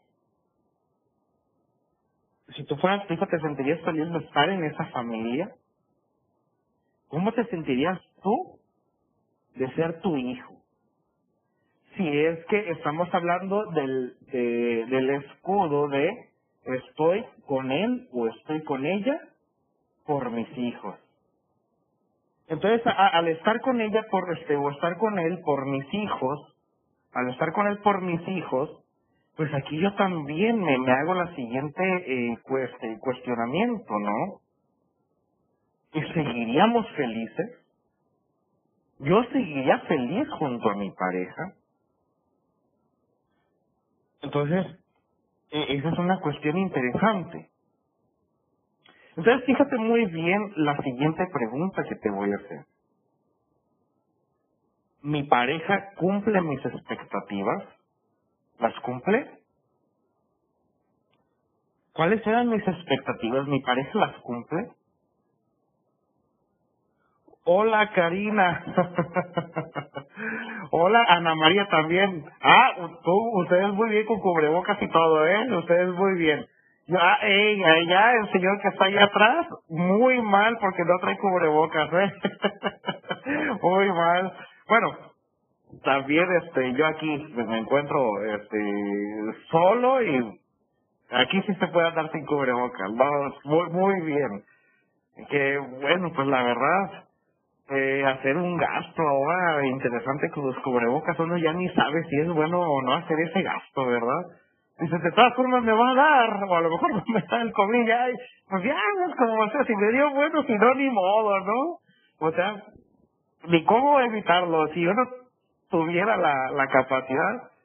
Así que yo ya no recomiendo nada respecto a eso. Yo antes sí era muy del cubrebocas, mucho, muy aguerrido, pero la verdad ahora pues, yo creo que ya nos acostumbramos. Pero bueno, perdón, me salí del tema y vuelvo a la pregunta. ¿Mi pareja cumple con mis expectativas? Hoy me duele la garganta. Ah, ok. ah, es por eso. pues a cuidarse, porque el dolor de garganta también es parte de los, de los síntomas, ¿no? Pero bueno, ya todo es parte de los síntomas ahora. Bueno, eh, siguiente pregunta. ¿Alguna vez mi pareja cumplió las expectativas? ¿Alguna vez las cumplió? ¿Alguna vez cumplió con, con mis expectativas? Eh, es interesante, ¿no? Hay que preguntárnoslo hasta el día de hoy. Y, y si algún día las cumplió, y si algún día cumplió con las expectativas, también preguntarnos por, por qué dejó de cumplirlas. ¿Qué, ¿Qué fue lo que cambió? ¿Qué fue lo que pasó? Les recomiendo mucho que vean esa película, la que les mencioné, 500 días de verano o 500 días con ella. Eh, está preciosa esa película porque eh, este, hay un punto de la película. Ah, estamos en el almuerzo, dicen algunos. ah, muy mal, eh. Yo desayuné y me vine acá a dar mi, este, mi, mi programa de radio, eh. ¿Cómo que apenas están desayunando? bueno, eh, la película, en la película, eh, alguna vez, eh, eh, la, la niña que aparece en la, peli la que aparece en la película, eh, bueno, para empezar ya la vieron la película, sino para no hacerles spoiler, ¿no? Sino para nomás decir una, una parte este, chiquita de la película, nada más, para no hacerles spoiler. ¿Ya vieron la película? 500 días con ella, 500 días de verano, nada más díganme sí o no, pues para saber qué tanto puedo spoilear de, de, de la película. ¿Sí ya, ya la vieron? Ah, ok, perfecto. Voy a asumir que todos ya la vieron, ¿eh? Ah, no, ok, ya, ya. Ya una dijo que no, entonces sí, ya, ni modo, no le puedo hacer spoiler, ya, por una que dijo que no. Ok. Eh, nomás voy a hacer una parte. Sale una niña en la película que, que nunca supe que esa niña que era. Si amiga de él o hermana de él. No, no, nunca lo supe. Así que vean la película y si ustedes pueden investigar qué era la niña, de, de él, de Tom, pues a mí me saldría, me sacaría mucho de esa duda, ¿no? Que qué carajos era la niña de él. Bueno, hay una parte donde la niña, eh, la, porque la niña juega fútbol, entonces la, la niña ve que está Tom en las gradas viéndola y, y ella sabe que él se encuentra triste. Ella sabe que se encuentra triste él. Entonces, él, ella va hacia él y le pregunta, sigues pensando en ella, ¿verdad? Y él le responde, pues con tristeza, sí. Y ella le dice una frase que lo pone a reflexionar a él. Le dice, ¿sabes qué, Tom? Yo creo que te acuerdas solamente de la parte bonita de ella y no estás eh, tomando en cuenta la otra parte de cómo ella se portaba ya contigo. Y entonces él empieza ya con la reflexión y empieza a hacer la comparación del inicio y el final de las mismas, eh, de cuando iban al cine, de cuando iban a comer, de cuando tenían relaciones sexuales, de, cuando, de, muchas cosas comienza a hacer la comparación. Y es donde él ya por fin hace insight, eh, gracias a, a, la frase de esa niña, y es donde dice, oye, sí es cierto, ¿no? Que se vaya la chingada, ya, la tristeza él le pone ya un, un final con, con, esa frase que dice esa niña, porque ella, él comienza a hacer una reflexión. Entonces, esto le dice ella a él. Entonces, ¿en qué? entonces hay que preguntarnos nosotros, desde que inició la relación de pareja hasta el día de hoy, eh, si tenemos un año de relación, dos años, diez años, veinte años, en lo que llevamos de relación desde que inició hasta el día de hoy, está todo ese lapso, está todo ese tiempo. ¿En qué punto, en qué punto las cosas cambiaron? ¿En qué punto se dejó de disfrutar? ¿En qué punto mi pareja cambió? ¿En qué punto yo también cambié? Yo también, porque no le vamos a adjudicar solamente al otro, que es el otro el que dejó de hacer. No, no, no, no. ¿En qué punto yo también cambié? ¿Qué dejó de disfrutar mi pareja y qué dejé de disfrutar yo? Entonces, de, esos, eh, de, de, ese tiempo que, que tienen juntos, ¿en qué punto las cosas cambiaron? Porque es lo primero que yo pregunto a las parejas aquí. ¿En qué punto de la relación de pareja se dejaron de disfrutar? ¿En qué momento se dejaron de disfrutar? ¿En qué punto voltearon ya hacia otro lado? Y voltear hacia otro lado no me refiero que voltear a ver a otra persona, no, voltear a ver a, mis proyectos yo solo, yo sola, eh, a, vivir por vivir, a estar por estar, o hay personas que continúan con sus proyectos y a su pareja ya la hacen a un lado, ya, eh, solamente a mi pareja la tengo como una herramienta que cumple con las funciones que necesito para continuar con lo que deseo y, y a mi pareja la utilizo como que si fuese una cosa, es decir, la, la estoy cosificando, la volví cosa, para que simplemente cubriera eh, aquellas cosas que se tienen que hacer y que no quiero hacer yo. Entonces, ¿en qué punto las cosas cambiaron? ¿En qué punto la relación de pareja se dejó de disfrutar? Vean esa película vean esa película, eh, Mari, tú que no la has visto, o si ya la vieron, vuélvanla a ver, Es más, en este momento también les quiero, les voy a enviar algo al grupo, ¿eh? Permítanme un, momento, voy a utilizar el, el teléfono y les quiero enviar algo al grupo eh, que les va a ser de mucha utilidad. Mm, ¿Dónde está? ¿Dónde está? Aquí. En este momento les acabo de mandar un link a su teléfono, al grupo del WhatsApp. Es una película también que, que, se las recomiendo mucho. Eh, del, puro nombre. La película se llama, es con Tommy Lee Jones, el que sale en Hombres de Negro, el, el señor. El, el puro nombre de la mendiga película. ¿Qué voy a hacer con mi marido? Así se llama la película. ¿Qué voy a hacer con mi marido? ¿Ya la vieron? Véanla. Ah, es, está hermosa esa película. Está hermosa, hermosa, hermosa esa película. Eh, eh, solamente les voy a dar un, eh, eh, un pequeño tráiler, ¿no? Eh, De, de la película. Eh, la película trata de una relación de pareja que ya tienen como 40 años de casados y esa, esa pareja pues ya todo lo hacen en automático, eh, ya no necesitan hablarse, no necesitan hablarse para hacer diario las mismas cosas, y, eh, pero, pero eso sí es diario, es el mismo día, diario es el mismo día, diario hacen lo mismo. O sea que, es más, ya duermen, en, eh, esto sí, ya duermen en, en cuartos separados ya duermen en cuartos separados. No, no como lo que dice el, el amante, ¿no? Que le dice a, a, a ya vivimos, ya, ya dormimos en cuartos separados. No, esto sí, esto sí, ya, ya duermen en cuartos separados. Y, y, el día que ella quiere ir, porque con esto comienza la película, ella quiere ir a tener relaciones con él. Y él le abre la puerta asustado y le dice, ¿qué, qué pasa en tu cuarto? Se te, fue, se te jodió el aire acondicionado, ¿por qué vienes? ¿no? Fíjate, ya a ese grado, ya era solamente roomie. Y ella eh, quiere cambiar la situación de la relación de pareja, quiere cambiarla, pero se, se topa con, con la resistencia de él, con la resistencia de él. Pero llega un punto donde eh, todo esto cambia, aquí ya, ya no les voy a decir nada para que vean la, la película, y aquí ya no les voy a decir nada. Hay un punto donde las cosas empiezan a cambiar y, y, se ve cuando alguien va dejando poco a poco esa resistencia. No, no es una película fantasiosa, eh, como una que creo que se llama Prueba de Fuego y que está basada solamente en la religión y cosas así. No, no, no. Esta película sí se documentaron desde el aspecto psicológico para abordar a una relación de pareja que ya cayó por, lo- por todos lados en la monotonía.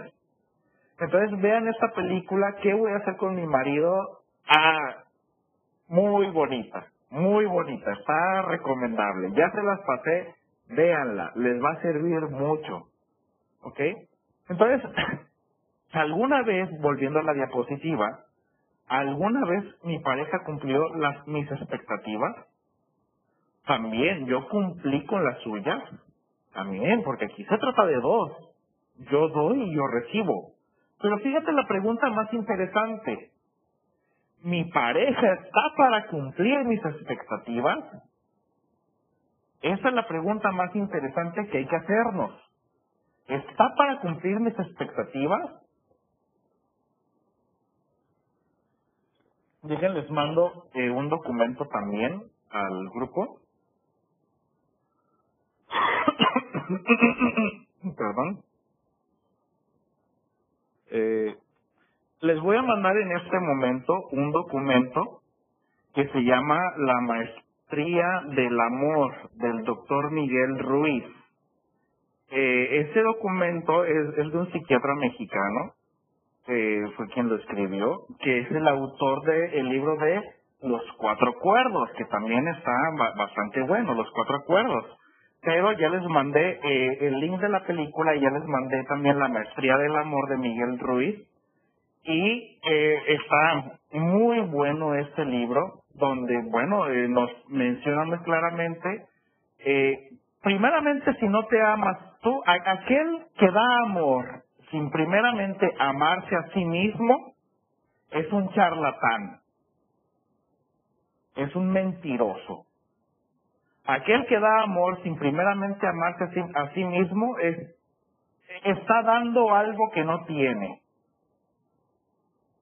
Y al estar dando algo que no tiene, es, aquel mentiroso o es aquella mentirosa que al no amarse primero, no, no puede dar amor si primero no se ama. Entonces, si yo estoy a la espera de que sea el otro el que cumpla mis expectativas para yo ser feliz, pues me voy a topar con pares. Porque yo no estoy para ser feliz hasta que el otro haga o deje de hacer. Yo soy feliz porque así soy yo. Que tampoco soy así todo el tiempo. Pero si estoy a la expectativa o a la espera de que el otro haga o deje ciertas cosas, pues la verdad es que durante mucho tiempo pues me voy a dar de topes con la pared. Lean el documento de la maestría del amor del doctor Miguel Ruiz. Está bastante interesante y con este documento también nos aporta de que, ¿sabes qué? Yo ya no soy feliz aquí. O yo sí soy feliz aquí. O ¿sabes qué? Yo puedo cambiar esto. O yo quiero cambiar esto. O yo definitivamente no puedo.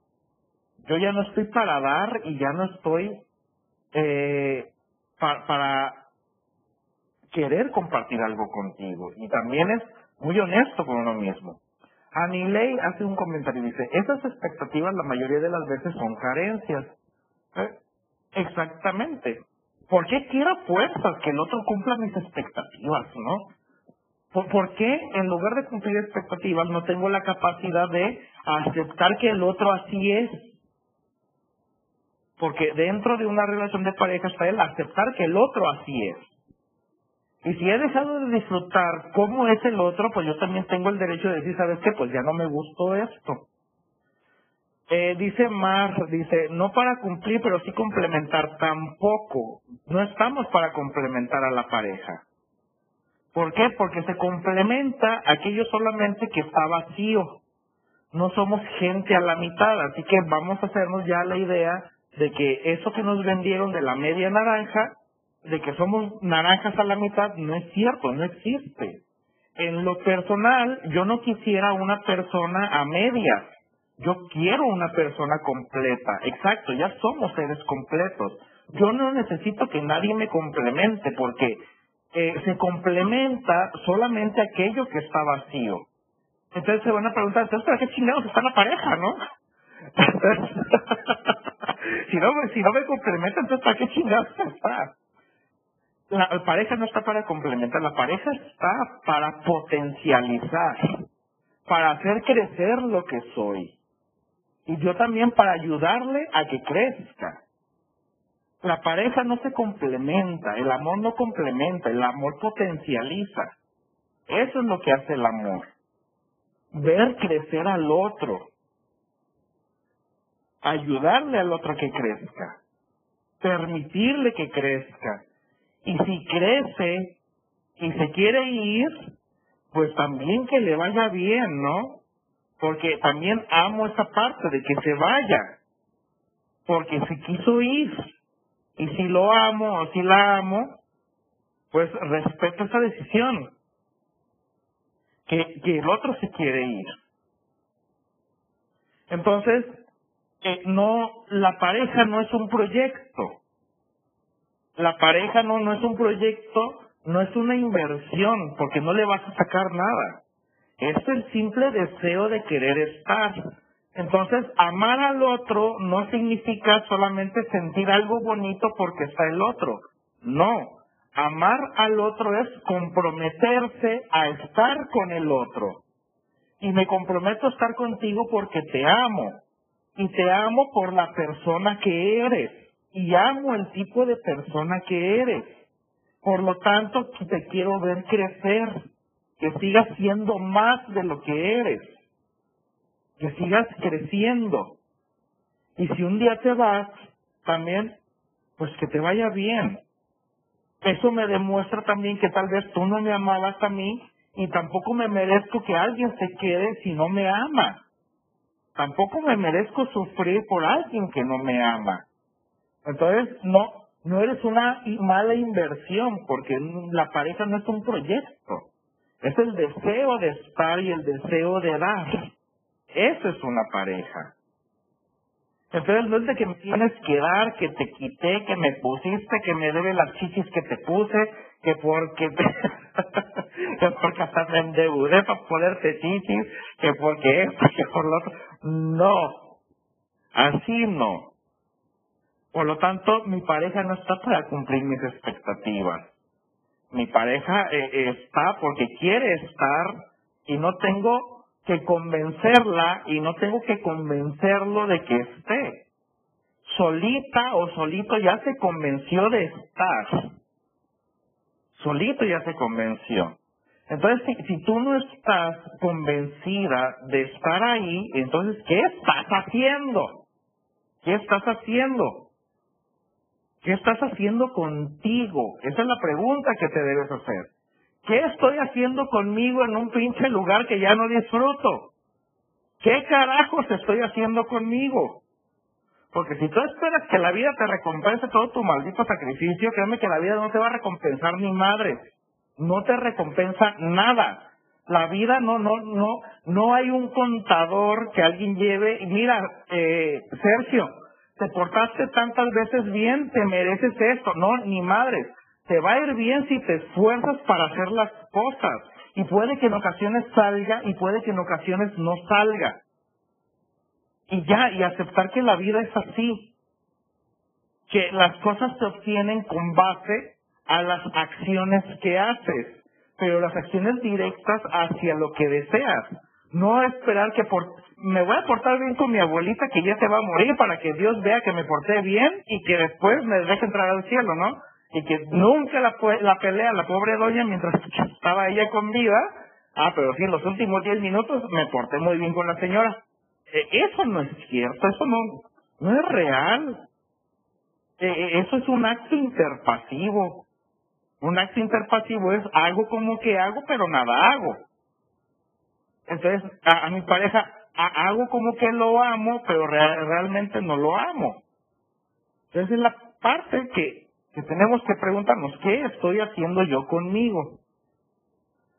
Y también es sano preguntarnos, ¿mis expectativas cambiaron? ¿Cambiaron mis expectativas?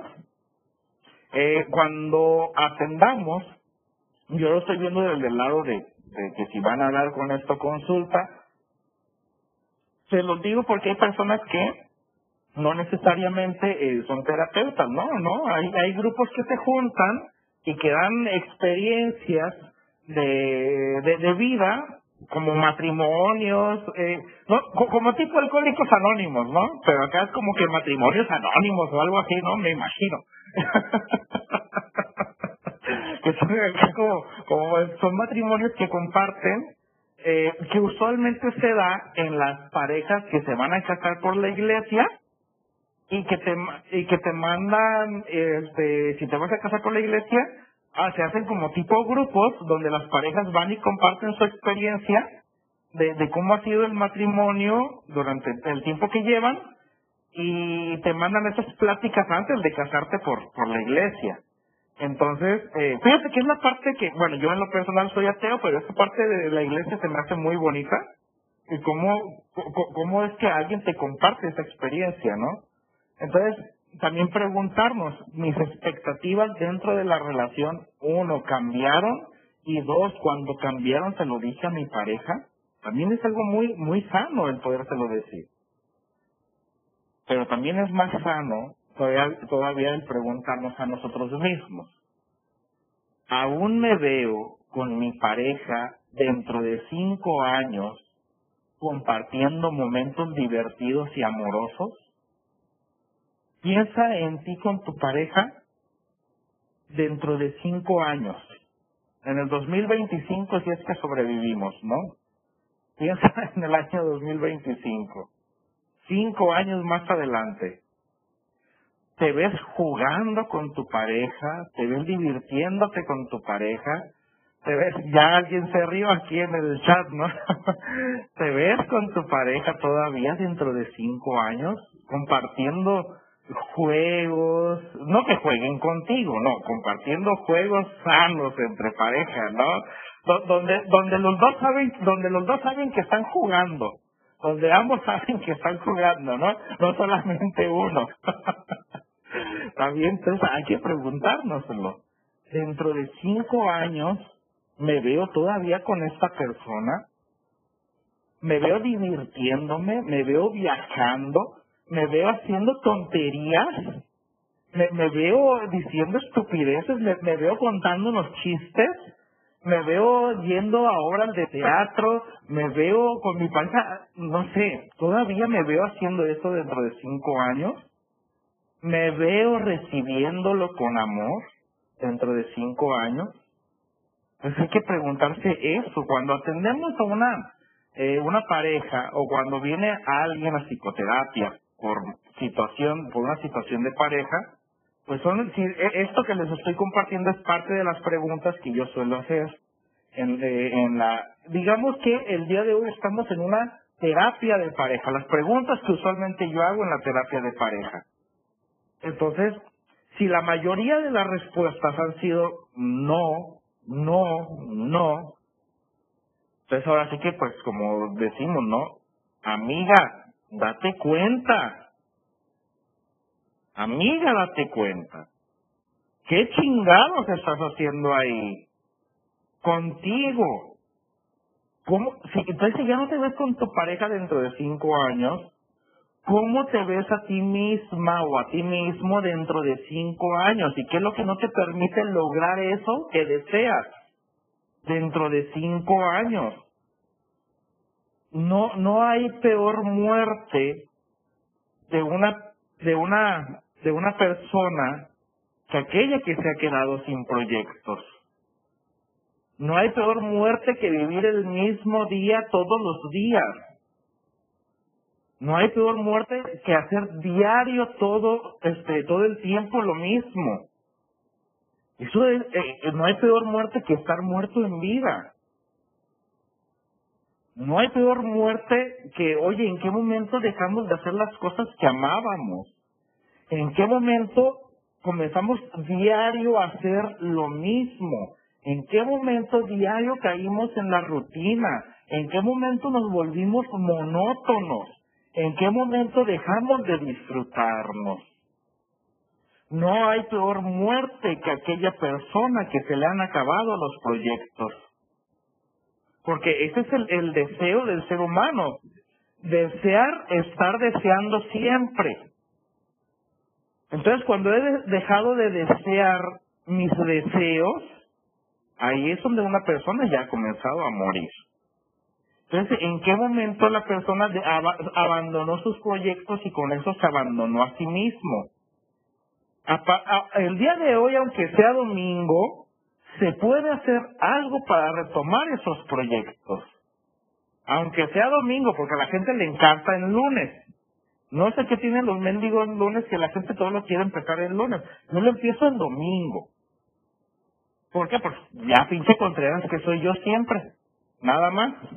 Por, por el puro gusto de ser Contreras. Nada más. Y si te gusta también ser Contreras, bueno, pues continúa por lo menos con este proyecto de ser Contreras, ¿no? Entonces pregúntatelo. ¿Todavía dentro de cinco años me veo con mi pareja? Y esta también está interesante. Si tú le creíste a Disney, si tú le creíste a Disney o le creíste a la industria porno de que ibas a tener un final feliz, que iban a vivir felices para siempre y que ibas a tener una pareja, según la industria porno, que iba a hacer todas las cochinadas que se hacen en la pornografía, pues déjame decirte que pues, la vida real es muy diferente. No es ni como Disney, no es ni como las novelas y ni es como en la pornografía. Cada uno tiene proyectos muy diferentes. Entonces hay que preguntarnos, mis hijos, porque si estamos metiendo, pues estamos poniendo por delante esa, eh, esa frase de estoy con mi pareja por mis hijos, entonces hay que preguntarnos lo siguiente, mis hijos tienen paz cuando estamos juntos o cuando estamos separados mi pareja y yo. ¿Cuándo tienen más paz tus hijos? Si es que el motivo son ellos. ¿Tienen más paz tus hijos cuando estás con tu pareja o tienen más paz solamente cuando estás tú? ¿Cuándo tienen más paz? ¿Cuándo disfrutan más ser niños? ¿Cuándo el niño es visto como niño? ¿Cuando estás con tu pareja o cuando estás separada de tu pareja? ¿Cuándo te ve, cuando el niño se ve más como niño? Si es que el motivo es, estamos juntos por los hijos. Ok, pues vamos a hablar de los hijos entonces. Tu pareja es, tus hijos, ¿son felices cuando estás junto con tu pareja? ¿O son felices cuando están separados? ¿Cuándo son más felices tus hijos? Sé honesto contigo mismo. Si es que estás poniendo de, de, pretexto, estamos juntos por los hijos, pues pregúntate, ¿son felices en qué momento mis hijos? ¿Cuando estamos mi pareja y yo juntos o separados? También es sano preguntarse eso. Y si he tomado yo la decisión de divorciarme, o si uno de nuestros pacientes, uno de nuestros clientes, o el, o la palabra que quieran utilizar, bueno, fíjate cuántas preguntas se han hecho hasta ahora. Fíjate cuántas preguntas hemos hecho hasta ahora y vamos con el primer tema todavía. Nos queda todavía otros temas que abordar. Fíjate lo que acaba de mencionar Mari. Dice, cuando están separados, me lo han confirmado adolescentes, y el deseo de que sus papás a ver, no estoy leyendo bien, lo tengo muy alejado. Voy a leer nuevamente el comentario de Mari. Dice, fíjense muy bien lo que escribió Mari en el, en el chat. Dice, cuando están separados, me lo han confirmado adolescentes y el deseo de, quien, de quienes sus papás viven en conflicto. Fíjate muy bien. Entonces, si vas a estar junto a tu pareja por tus hijos, recuerda siempre esto los hijos no son felices solamente por ver a sus padres juntos. Los hijos son felices porque ven a sus padres felices. Entonces, ¿qué es lo mejor que puedes hacer por tus hijos? Llevarte bien con tu pareja, disfrutar a tu pareja. Eso es lo mejor que puedes hacer por tus hijos. Disfrutar a tu pareja. Porque acuérdate, cuando eras, eh, cuando eras niño, cuando eras adolescente, y que veías a tus papás discutir, ¿cómo te sentías? ¿A poco no te sentías como con ganas de querer solucionar ese conflicto que tenían tus padres? Se genera una angustia grande, se genera una angustia fuerte en los hijos. Entonces hay que tener en consideración eso. Pero si ya hemos tomado nuestra decisión de que nosotros, ¿sabes qué es mejor separados? hay que ver qué es lo que nos está deteniendo, porque también hay que preguntarnos, ¿me importa la opinión de los demás y por eso no me divorcio? Y entre eso va la opinión de mis amigos, de mis amigas, de mi familia, o sea, de los vecinos, ¿no? Es más, hasta de los compañeros de trabajo. ¿Qué van a decirme? Yo me he topado con eso. ¿Qué va a decir mi jefe o qué va a decir mi jefa del trabajo si sabe que me divorcié? Pues que le valga madre, ¿no? O sea, pues que le valga madre a tu jefe, o sea, ¿qué le importa? Pero me he tocado con personas que hasta les preocupa la opinión de su jefe. Hay personas que comparten tanto su vida con los demás, que, que su vida no, no, no la hacen algo privado, que lo hacen algo público, que hasta la, hasta la pregunta se, parece un poquito eh, fuera de contexto, ¿no? ¿Qué va a decir mi jefe del trabajo? Me he topado con eso. Entonces hay que hacernos las siguientes tres preguntas. De, dentro del tema de, ¿estoy seguro de que me quiero divorciar? ¿Estoy segura de quererme divorciar? Entonces hay que retomar esta pregunta. ¿Cómo me siento conmigo mismo cuando estoy con mi pareja? ¿Cómo me siento? ¿Se acuerdan cuando nos conocimos de recién? mi pareja y yo. ¿Se acuerdan cuando recién se conocieron? Cuando yo de recién me, eh, conocí a mi pareja, cuando yo de recién conocí a esa persona, yo me acuerdo que en algún momento llegué a decir, tú me haces mejor persona. Contigo soy tan feliz. Tú me haces muy feliz. Eh, cuando contigo crezco como persona y muchas cositas así, ¿no? Que a lo mejor ahora ya ni se dicen, pero o a lo mejor ya ni se sienten. Pero yo me acuerdo muy bien que alguna vez me llegué a enamorar muy profundamente y me acuerdo muy bien que a esa persona, que espero que le esté yendo muy bien, eh, le llegué a decir, tú me haces mejor persona. Me acuerdo que yo te lo llegué a decir. Y después es lo que nos duele. Lo que nos duele cuando nos separamos eh, es eso, que dejo de ser esa mejor persona. Entonces no es que te ame a ti, me amaba a mí cuando estaba contigo. No es que te amo a ti, también hay que saber diferenciar eso. No es que te amara a ti, sino que me gustaba cómo era yo cuando estaba contigo, o me gustaba cómo era yo cuando estaba contigo al inicio de la relación. Y una persona súper feliz, y tal vez lo que extraño es eso, ser esa persona súper feliz de aquel entonces. Entonces, ¿cómo me siento conmigo mismo cuando estoy con mi pareja actualmente? ¿Cómo me siento en este momento? Esa persona todavía me genera emociones en mí. Esa persona todavía logra moverme el tapete. Esa persona todavía logra hacer algo en mí. Hay que preguntarnos eso.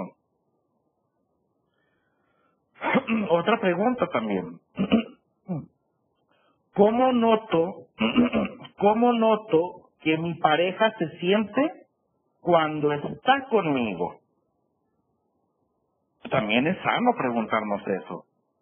¿Cómo noto yo a mi pareja cuando está conmigo? ¿Mi pareja es feliz cuando está conmigo? ¿Cómo, cómo lo noto? ¿Cómo la noto? ¿Qué le gusta? Porque también hay que preguntarnos. A mi pareja, ¿qué le gusta todavía de mí? ¿Habrá algo de mí que todavía le guste? ¿Qué le gusta de mí? Y yo también, ¿qué dejé de hacer? Para ya no gustarle a mi pareja, yo también. Y también es sano preguntarse. Eh, ¿Son las expectativas de mi pareja las que ya no le permitieron verme como alguien que le guste? ¿Cómo noto yo también que se siente mi pareja cuando está conmigo? Entonces siempre es relevante a reflexionar, porque aquí se trata de reflexionar, reflexión, reflexión, reflexión, reflexión. ¿Hasta cuándo? Hasta que yo sienta que ya fue suficiente. Porque hay gente que nos encanta preguntar, ahí disculpen, un chingo. Nos encanta preguntar. ¿Cuál es el momento en que más preguntamos? Cuando creemos que tenemos una enfermedad y que vamos a Google, si les ha llegado a pasar, y que van a Google a revisar los síntomas en Internet y que un síntoma te lleva a otro y te lleva a otro y te lleva a otro y nunca es suficiente. Y, y, hasta que no encuentras, eh, no sé, una respuesta que te haga sentir tranquilo, dejas de revisar en Internet y ya fue suficiente. Ahora sí, ahí. Entonces, aquí siempre reflexionar y, y tener en cuenta que la, que la pareja no siempre va a ser la misma que al inicio la, pareja no siempre, los cuerpos se van cambiando sobre la marcha, aceptar que nuestros cuerpos van cambiando, nuestra mentalidad va cambiando, nuestros proyectos también, pero si estos siguen en la misma sintonía, pues por supuesto, todavía podemos continuar en nuestra relación porque todavía nos mantenemos en la misma sintonía, ¿no? Entonces, ¿qué me une a mi pareja? Si no es amor, si la respuesta no es amor, entonces, ¿qué respuesta es? ¿Qué me une a mi pareja? Si no es amor, ¿qué es? no se vale decir los hijos, no, ya dimos muchos motivos de por qué los hijos no los vamos a poner de escudo. Luego ellos nos lo van a reclamar cuando sean adultos. Luego nos van a reclamar eso. Entonces, si no es amor, ¿qué me une a ti todavía? ¿Todavía te veo y me mueves algo? ¿Todavía te veo y me excito? todavía te veo y digo, qué hermosa mujer eres. O todavía digo, qué, qué hombre tan guapo eres. Te veo y qué siento. Digo, ¿todavía eres eso? Si la respuesta es no, pues ¿qué haces ahí? Tú también, ¿qué haces ahí? Pregúntate a ti mismo, ¿qué, qué estoy haciendo conmigo aquí? porque lejos de hacerle daño a la pareja o a los hijos, también el daño que tú te estás haciendo. También qué daño te estás haciendo con eso. ¿Me merezco esto? Recuerden que fue la primera pregunta al iniciar nuestra sesión, ¿no? ¿Cómo me siento conmigo mismo y me merezco esto? ¿Esto que siento? Bueno, nos pasamos al segundo tema, nos pasamos a nuestro segundo tema, que es cómo saber que ya lo he intentado todo. Este es nuestro segundo tema. Ya pasamos a, otro. Fíjate cómo el primero nos llevó dos horas. Fíjate, y son cinco temas el día de hoy. ¿Cómo chingados le vamos a hacer? ¿Quién sabe? Pero tenemos que abordarlo porque si ustedes me dan 24 horas, 24 horas yo me agarro aquí como perico. 24 horas, pero bueno, también uno, se cansa de repente, ¿no? Entonces, el segundo tema, nuestro segundo tema es cómo saber que ya lo he intentado todo. ¿Cómo lo sé? Pues vamos a comenzar obviamente pues cuestionándolo, porque lo, la, la mejor forma de llegar a, una relación de, de pareja, la, mejor forma de llegar a una relación de pareja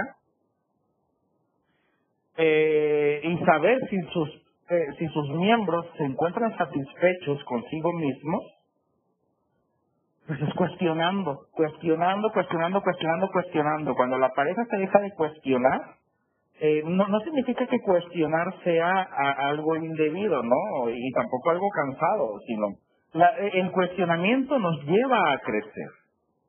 Entonces, ¿cómo saber que lo he intentado todo? Primeramente, es quiero solucionar el conflicto porque aquí yo siempre digo que aquí no hay problema sin solución.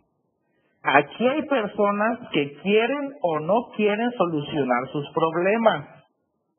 Aquí no hay problema sin solución.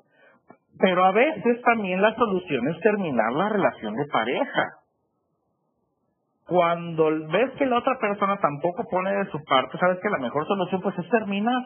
También esa es una solución. Pero primero hay que preguntarme, a ver, ¿yo tengo disposición? La primera pregunta es eso. ¿Cómo saber que ya lo he intentado todo? Primero vamos a empezar con, para empezar, ¿lo quiero intentar? ¿Quiero solucionar este conflicto? ¿Yo quiero solucionarlo?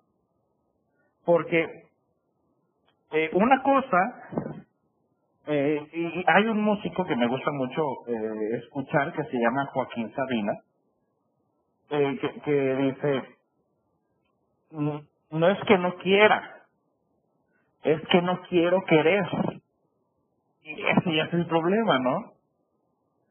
Para empezar, quiere solucionarlo. Si una persona eh, quiere, no quiere solucionar las cosas o no quiere querer solucionar, pues dice, sabes pues no se puede hacer nada, ¿no? yo también lo que yo soluciono, la parte que yo pongo en mi, en mi relación de pareja, tiene un límite y, y, llega hasta cierto punto.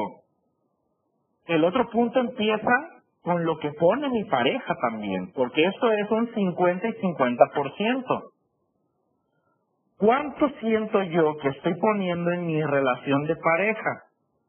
Si ambos en teoría a ojo de buen cubero, porque obviamente esto no lo podemos medir, ojalá se pudiera medir.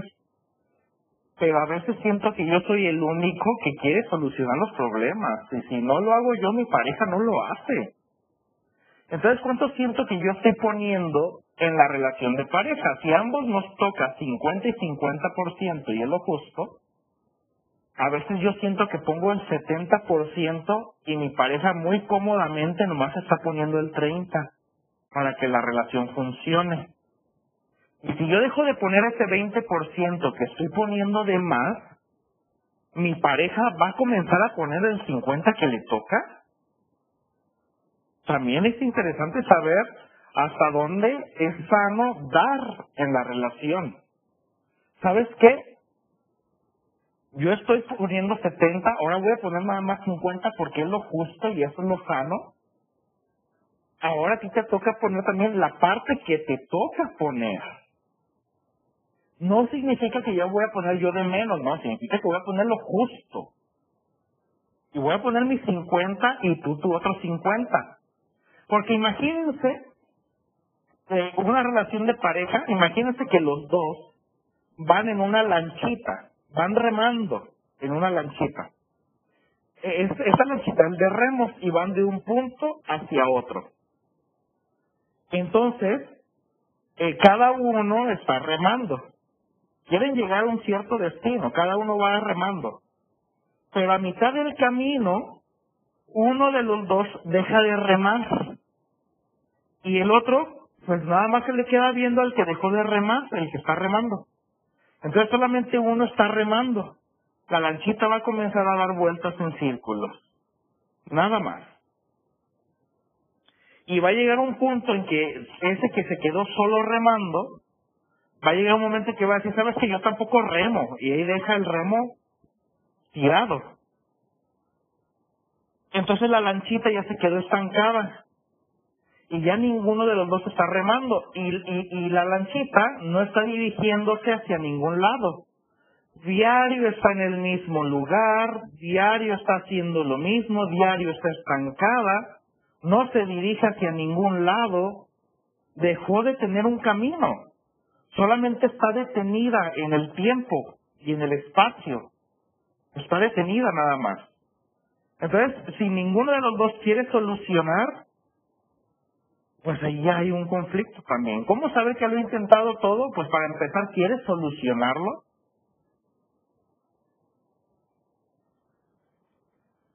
Pero si me veo también con el ya intenté solucionarlo y no ha habido respuesta, bueno, a ver, entonces, ¿dónde está la falla? Ya intenté solucionarlo y no se soluciona. ¿Dónde está la falla entonces? Ya intenté solucionar esto y no se solucionó. ¿Dónde quedó la falla entonces? ¿Dónde está haciendo cortocircuito? ¿Dónde está tronando? ¿Dónde deja de llevarse la corriente? ¿Dónde se dobló la manguera y dejó de pasar agua? Si yo ya lo intenté, entonces ¿dónde está la falla? ¿Por qué me sigo quejando? Si, si ya pasamos por la parte de que, ok, sí quiero solucionarlo, y paso a la parte de, ya intenté solucionarlo y el conflicto persiste, continúa, entonces, ¿dónde quedó el error? Y aquí entre los dos reconocer, oye, ¿sabes qué? Yo creo que tú no estás poniendo la parte que te toca o yo también reconozco, ¿no? ¿Sabes qué? Yo creo que no estoy poniendo la parte que me toca porque no la quiero poner. Quiero una vida más cómoda, donde tú te esfuerces más que yo, pero tú ya decides si, aceptas eso o no. También uno ya decide, ¿sabes qué? Yo no te, no te puedo estar levantando a ti las ganas todo el tiempo. No te puedo estar solucionando todo todo el tiempo. Somos un, equipo donde ambos, lo justo es que ambos pongamos. Entonces, si ya intenté solucionarlo, si intenté solucionarlo no hubo solución, bueno, antes ahora cuestionarlo, lo, cuestionarnos lo siguiente. A veces una relación de pareja se vuelve una, una relación con puras revanchas. Donde tú me hiciste, ahora yo te hago. Tú me gritaste, pues ahora yo te grito más fuerte. Y tú me gritaste más fuerte hace un mes, pues ahora yo te voy a gritar más fuerte este mes. Y, así se vuelve, se vuelve una relación de revancha. Tú me hiciste, yo te hago, me sacaste la lengua, pues yo también. Y ahora sí que aquí, eh, como dicen, traga más pinole el que tiene más saliva. E, entonces, eh, hay que saber poner un alto a las discusiones. Ya me disculpé, ya te perdoné también, ya nos perdonamos los dos, ya nos sinceramos, ya nos dijimos las cosas. Ya, ya te perdoné lo que te tenía que perdonar. Ya, ya lo hice. Porque antes de, de continuar en una relación de pareja donde las cosas que se tienen que solucionar, primeramente se tienen que perdonar. Entonces, esa falla que hubo, por la cual dejamos de, disfrutar nuestra relación, porque estamos hablando de nuestra relación, nuestra, independientemente de lo externo. Cuando, perdón, cuando una pareja está comunicada, cuando los miembros de una relación de pareja se están diciendo las cosas, está comunicada, nada del exterior puede hacerle daño ahora sí que va a sonar muy trillado, pero realmente la comunicación es lo que fortalece a la relación de pareja. Va a sonar trillado, pero es verdad. La relación de pareja se fortalece porque los miembros tienen la confianza de decirse las cosas. Tienen la confianza y decirse, tampoco aquel que habla demasiado y como aquel que no dice absolutamente nada, no se están comunicando.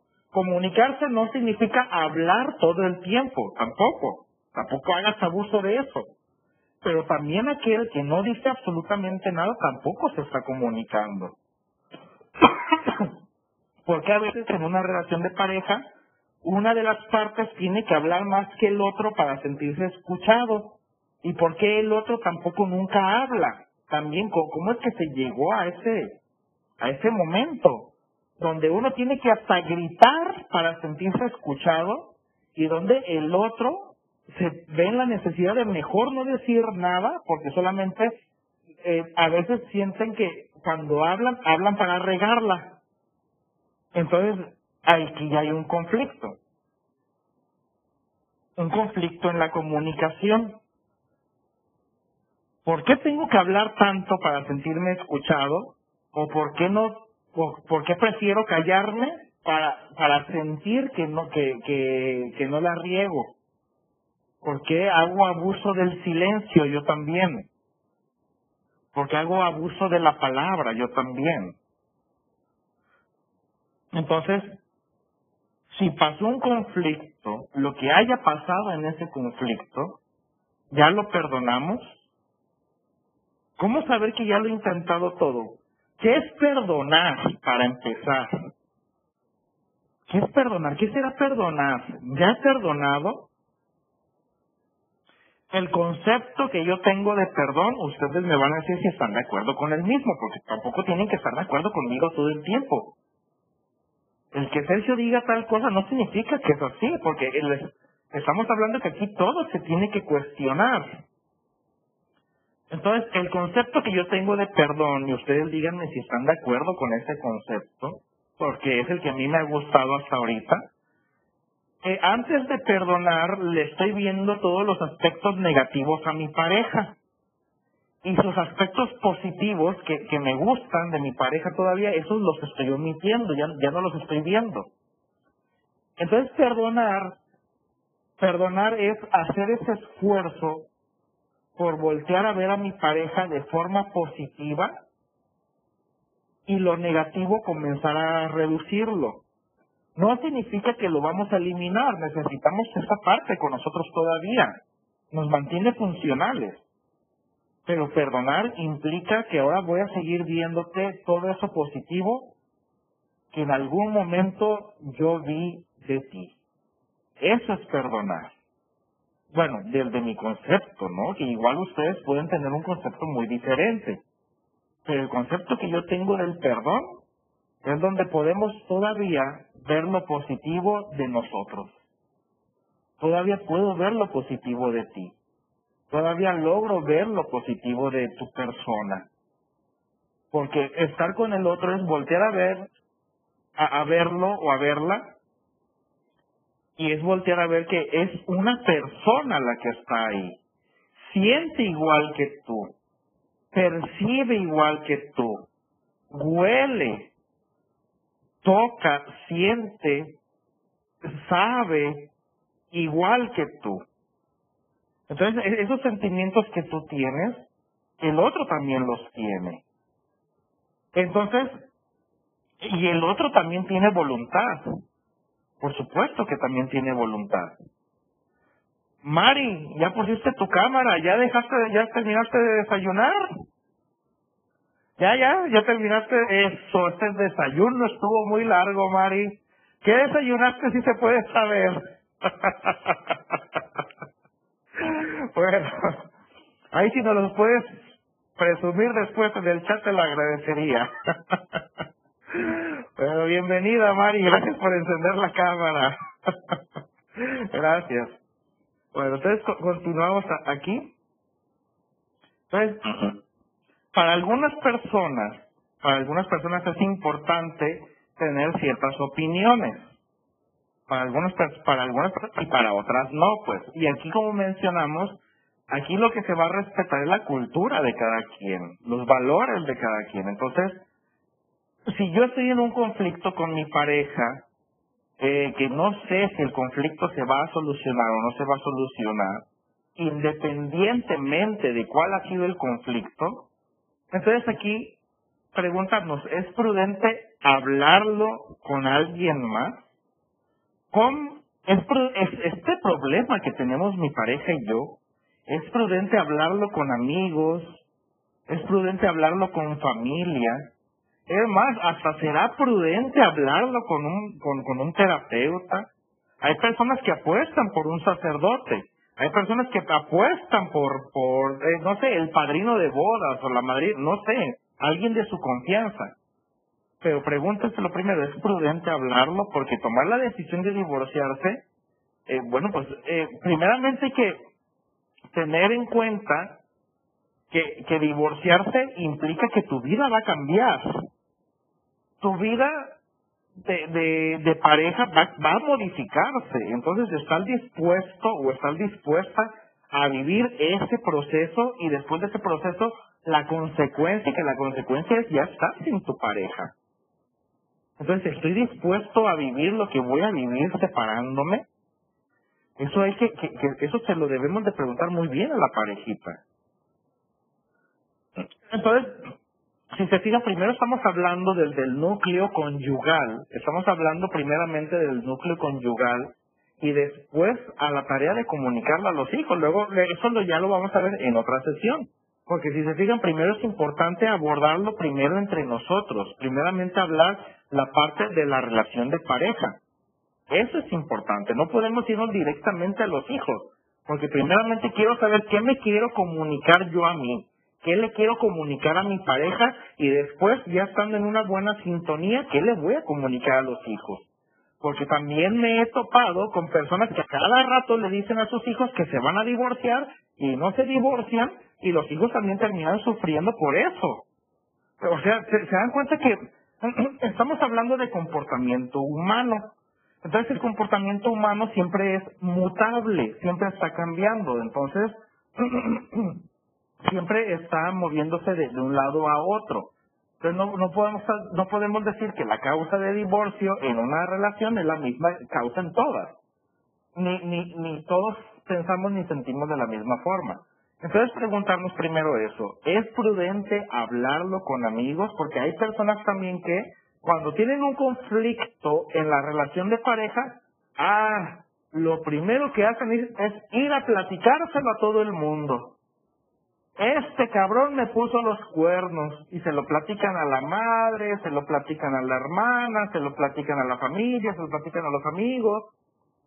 Y después continúas en esa relación de pareja y ya pusiste en conflicto a tu mamá con tu pareja.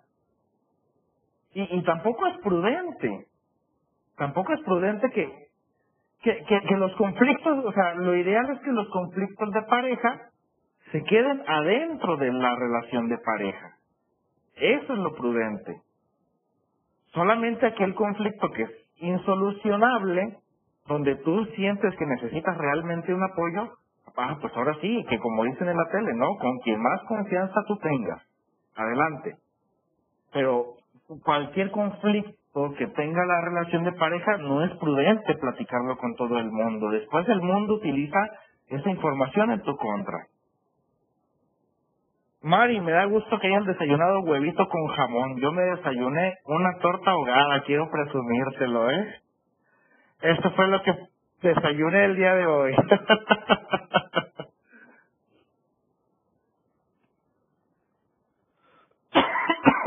¿Dónde quedé? Aquí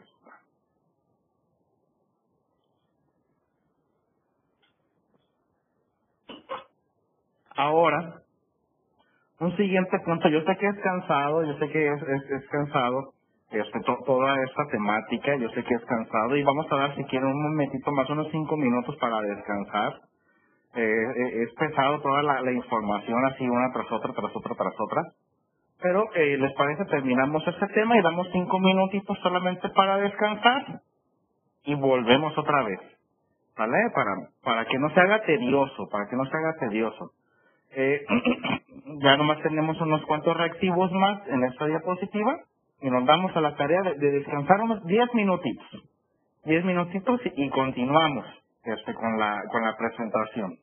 ¿Vale? No, no vamos a abusar tampoco del tiempo, eh, tampoco descansando, porque se trata de dar esta información tal cual es.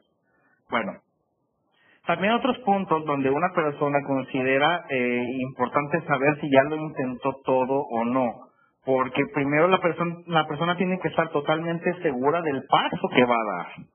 ¿Por qué? Porque no es un paso sencillo, no es un paso fácil. Entonces, eh, ese paso eh, de, del divorcio, del separarse de su pareja, primeramente hay, hay muchos puntos que se tienen que asegurar antes de dar cualquier paso en falso, porque a, a diferencia del noviazgo, ya dijimos, es, es muy eh, distinto el compromiso que hay en un noviazgo, que hay en una relación donde ya vivimos juntos y sobre todo si hay hijos. Entonces, eh, es por eso que no podemos tomarlo más a la ligera, ¿no? Hay algunas personas que tú le platicas tal vez tu problema y lo primero que te dicen, ay amiga, pues déjalo, ¿qué estás haciendo ahí? Sí, amiga, pero tu amiga no está viviendo la, la misma situación que tú. Por eso, es más, si, si, tú, si tú estás pidiendo opinión a una persona que para empezar ni siquiera eh, tiene pareja, que ni siquiera tiene hijos, que no va a entender la situación, pues se le va a hacer muy fácil dar, dar cualquier tipo de opinión. Pues tampoco se trata de eso, no, no, no es fácil. Puedes, no sé, solicitar eh, opinión si tú sientes necesario, pues con alguien que consideres que está pasando por una situación similar a la tuya. O con alguien que ya se divorció, ¿no? Dile, oye, ¿para ti cómo fue? Y te sacan de dudas, te sacan de muchas dudas. El recurrir con alguien que ya pasó por el proceso. Acuérdense de la escuela, ¿no? O acuérdense de cualquier otro este proceso donde tú querías informarte. Eh, por ejemplo, yo me acuerdo muy bien que cuando estaba estudiando en la universidad, me acuerdo muy bien que eh, apenas iba a tomar yo ciertas materias y lo primero que preguntaba, no sé, era a los chicos de otros semestres, eh, oye, ¿y ese maestro cómo es? Que me orientara, ¿no? ¿Y es bueno el maestro? ¿Es buena la maestra? ¿Qué opinan? No, me dicen, con este ni tomes clases, no haces nada, es bien huevón, no hace... O sea, te informabas primero. O hay algunos que hasta me llegaron a asustar, que me dijeron, Sergio, mira, tal materia no la tomes con fulanito de tal, es un hijo de puta ni siquiera la tomes, es un desgraciado, ay, hasta te asustaban, ¿no? Entonces, o sea, te informabas con aquel sujeto que ya había pasado por cierta situación. Entonces, perdón, entonces informarnos con alguien que ya ha pasado una situación, bueno, pues oye, ¿me puedes dar esa información?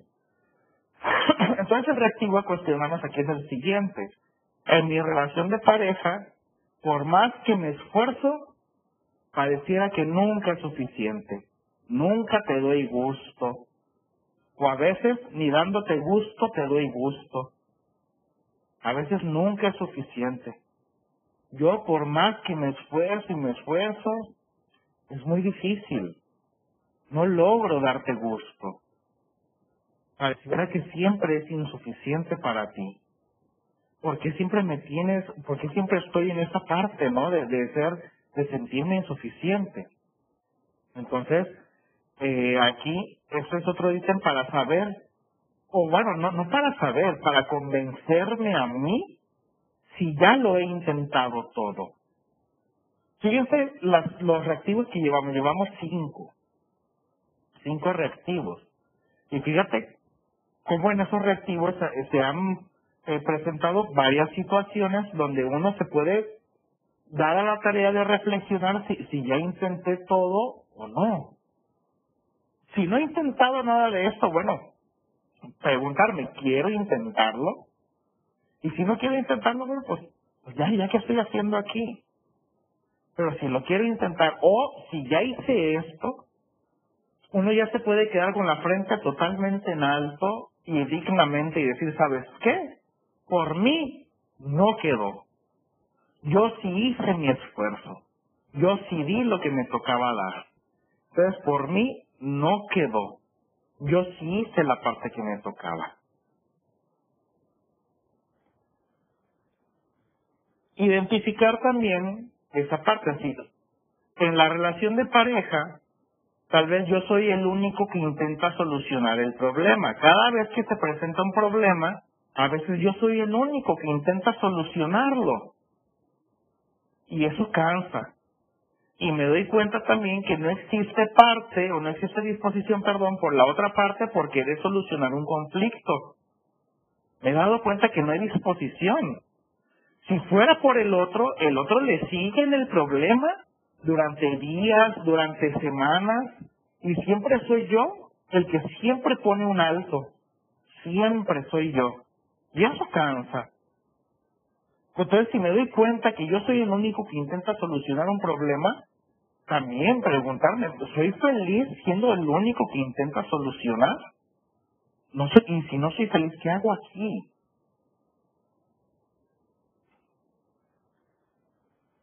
Y preguntarse, ¿el otro quiere solucionar?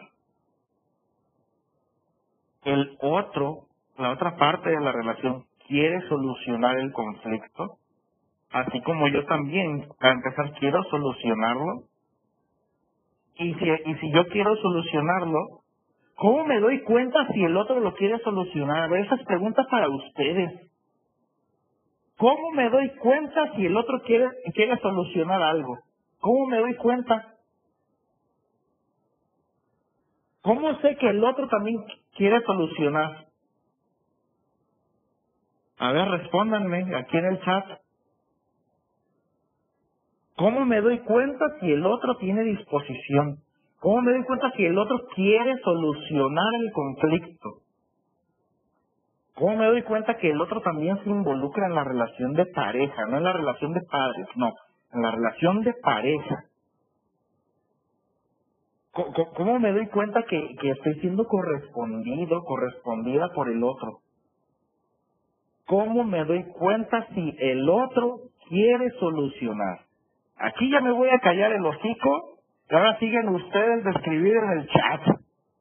Ahora siguen ustedes, yo ya no, yo ya me cansé. a ver, déjenme leerlo, lo, ya lo tengo oculto el chat.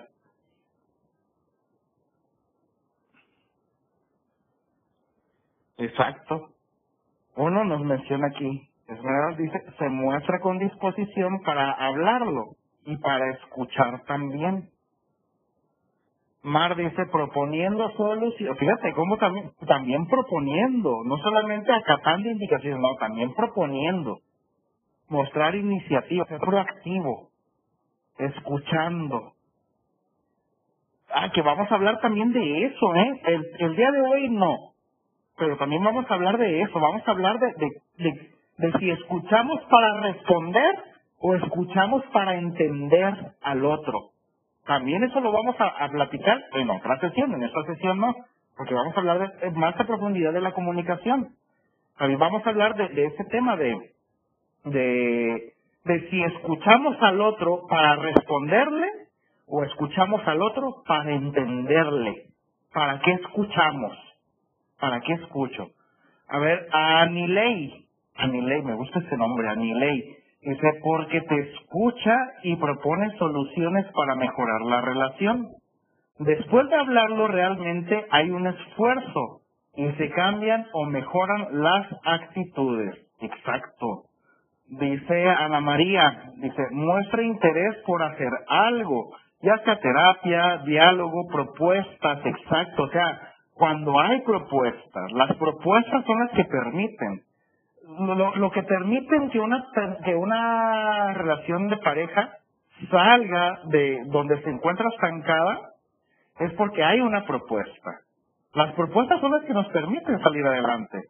¿Cómo elegimos a presidente? Por sus propuestas, ¿no? ¿Cómo elegimos a, a alguien para que nos gobierne? Pues para empezar visceralmente. Primero visceralmente porque yo soy de Morena, porque yo soy del PRI, porque yo soy del PAN. Y ya hasta el último y vemos las propuestas, ¿no? Aquí hay que tratar de hacer hacerlo diferente. Primero proponer. Aquel que propone da por hecho que quiere solucionar. De hecho, hay un dicho para los deudores, ¿no? Que, que dice, eh, eh, el que abona pagar quiere. El que abona pagar quiere. Bueno, aquí el que propone solucionar quiere. Entonces, cuando no hay ninguna solución, cuando no hay ninguna propuesta, pues no se están viendo soluciones. Entonces, eh, menciona Ana María, y realizar pequeños cambios en pro de la relación. Exacto, Ana María. Porque no, no se requiere aquí eh, hacer un cambio heroico y de 180 grados para que la relación de pareja eh, se lleve mejor. No, no, no, no se trata de dar un, un giro así enorme, no.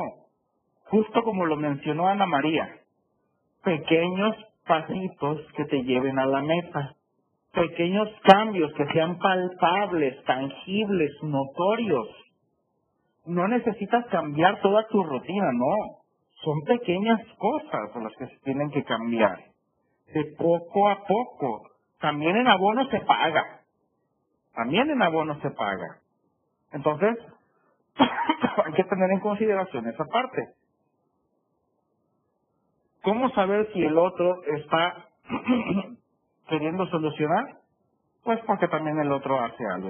Anilei dice, algo muy, muy importante también es que es empático con tu sentir. Exacto. Es cierto, Anilei, es cierto. Si, si el otro también genera esa empatía, si el otro genera también esa, e, e, ese, ese deseo por escucharte, porque el, el ser empático involucra el escucha. Si el otro te escucha y entiende cómo te sientes, por supuesto que también con eso se genera una propuesta. Otro ítem aquí también muy importante es, si yo me voy, el otro me seguiría, haría algo, haría algo por seguirme. Si yo me voy, me sigue, intenta detenerme. ¿Qué propondría el otro? Entonces hay que preguntarnos también eso. Si yo me voy, ¿el otro me seguiría? Es interesante. Si se fijan, son muchas preguntas las que nos tenemos que hacer, porque estar en una relación de pareja, pues no, no es sencillo. Mantenerte o irte. ¿Por qué? Porque eres tú la primera persona que estás sintiendo. Y esto se trata de ti, para que seas tú el que disfrute su relación. Y tres, ¿cómo saber que ya lo he intentado todo? Ya no sé qué hacer. Realmente ya no sé qué hacer. Ya llegó al punto en que realmente ya no lo sé. Ya no lo sé. ¿Cómo saber que ya lo intenté todo para que mejore nuestra relación? Si yo llegué ya al punto en que realmente ya no sé qué hacer, entonces ahí ya sí podemos decir, ¿sabes qué? Ya lo intenté todo. Cuando ya no sé qué hacer, es porque ya lo intenté todo. Ahí sí, ya definitivamente. Pero sí, de todas las preguntas que nos hicimos eh, con esta diapositiva, todavía se puede hacer algo con lo que estuvimos platicando con esta diapositiva, entonces todavía se pueden hacer cosas. Si tú te quedaste con, bueno, es que todavía no he hecho esto, todavía no he quedado lo otro, todavía no he dicho tal cosa, todavía no he mostrado, todavía no me he sincerado, todavía no me he perdonado, todavía no hago tal cosa. Bueno, si, si yo digo todavía me falta por hacer esto y lo tengo muy bien identificado, ¿qué es lo que me falta por hacer?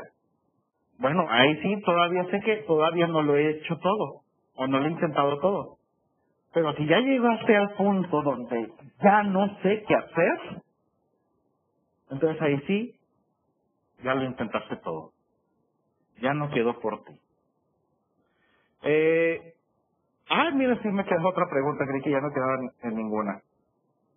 Y es interesante también, cuando ya no sé qué hacer y que además ya me comenzaron a atraer otras personas.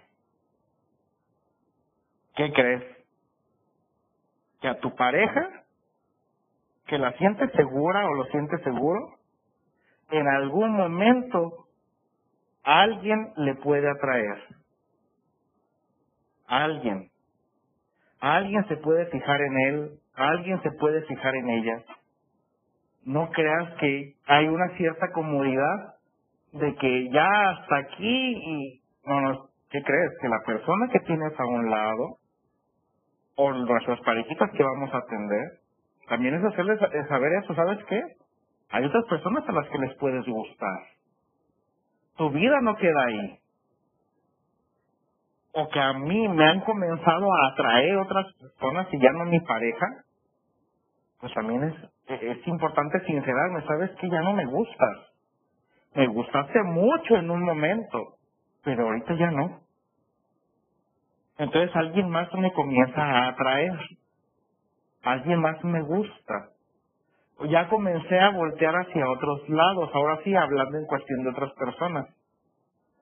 Entonces la persona que tienes a un lado, ten en cuenta que en algún momento también esa persona es un ser sexual. Y como ser sexual va a voltear a ver hacia otros lados. Lo que estás haciendo, siempre pregúntatelo, lo que estás haciendo actualmente por tu relación de pareja es lo máximo que puedes hacer? ¿Realmente ya no puedes dar más? ¿Realmente ya no se puede hacer más cosas por esa relación? ¿Ya no puedes dar más realmente? ¿Es, es lo máximo hasta donde llegaste? Bueno, también sabiendo si el otro está haciendo también su parte, ¿no? También sabiendo si el otro está haciendo su parte. Entonces, chicos, vamos a dejarlo aquí esto, eh, 10 minutitos, para que no sea tan tediosa la información, ni para ustedes, ni para mí sea tan cansado. Son en este momento las eh, 12 del día, hora del centro de México, con 38 minutos. A las 12 del día con 50 minutos, vamos a reiniciar. Vamos a darnos un pequeño descansito, la verdad ya se me cansó un poquitín la, la garganta y la boca. Entonces, cinco, diez minutitos, perdón, para descansar y enseguida continuamos. Voy a apagar mi cámara y en cuanto la vean encendida, es porque eh, ya retomamos de nuevo en diez minutos. ¿Vale? Muy bien, un pequeño descanso.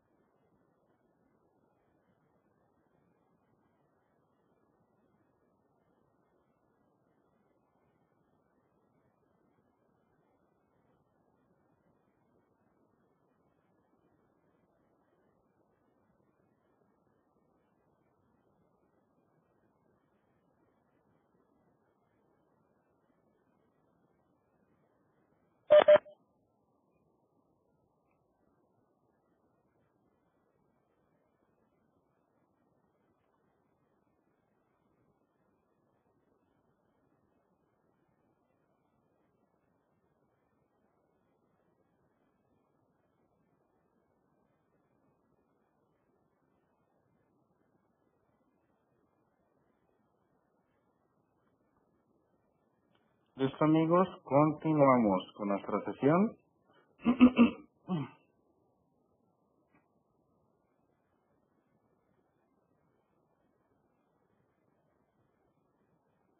Ok, están ahí conectados. Si me pueden eh, decir, informar, por favor.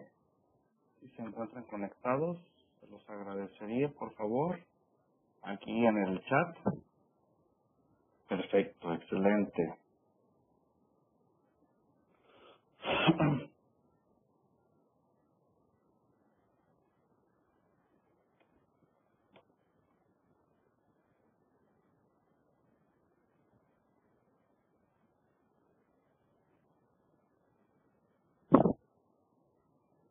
Ok, amigo, nos queda aproximadamente una hora, un poquito más de una hora. Entonces, eh, para no atorarme con tanto con, las preguntas, le voy a avanzar un, poquitín. Entonces pasamos al siguiente tema, que nuestro tema eh, es estamos juntos por los hijos.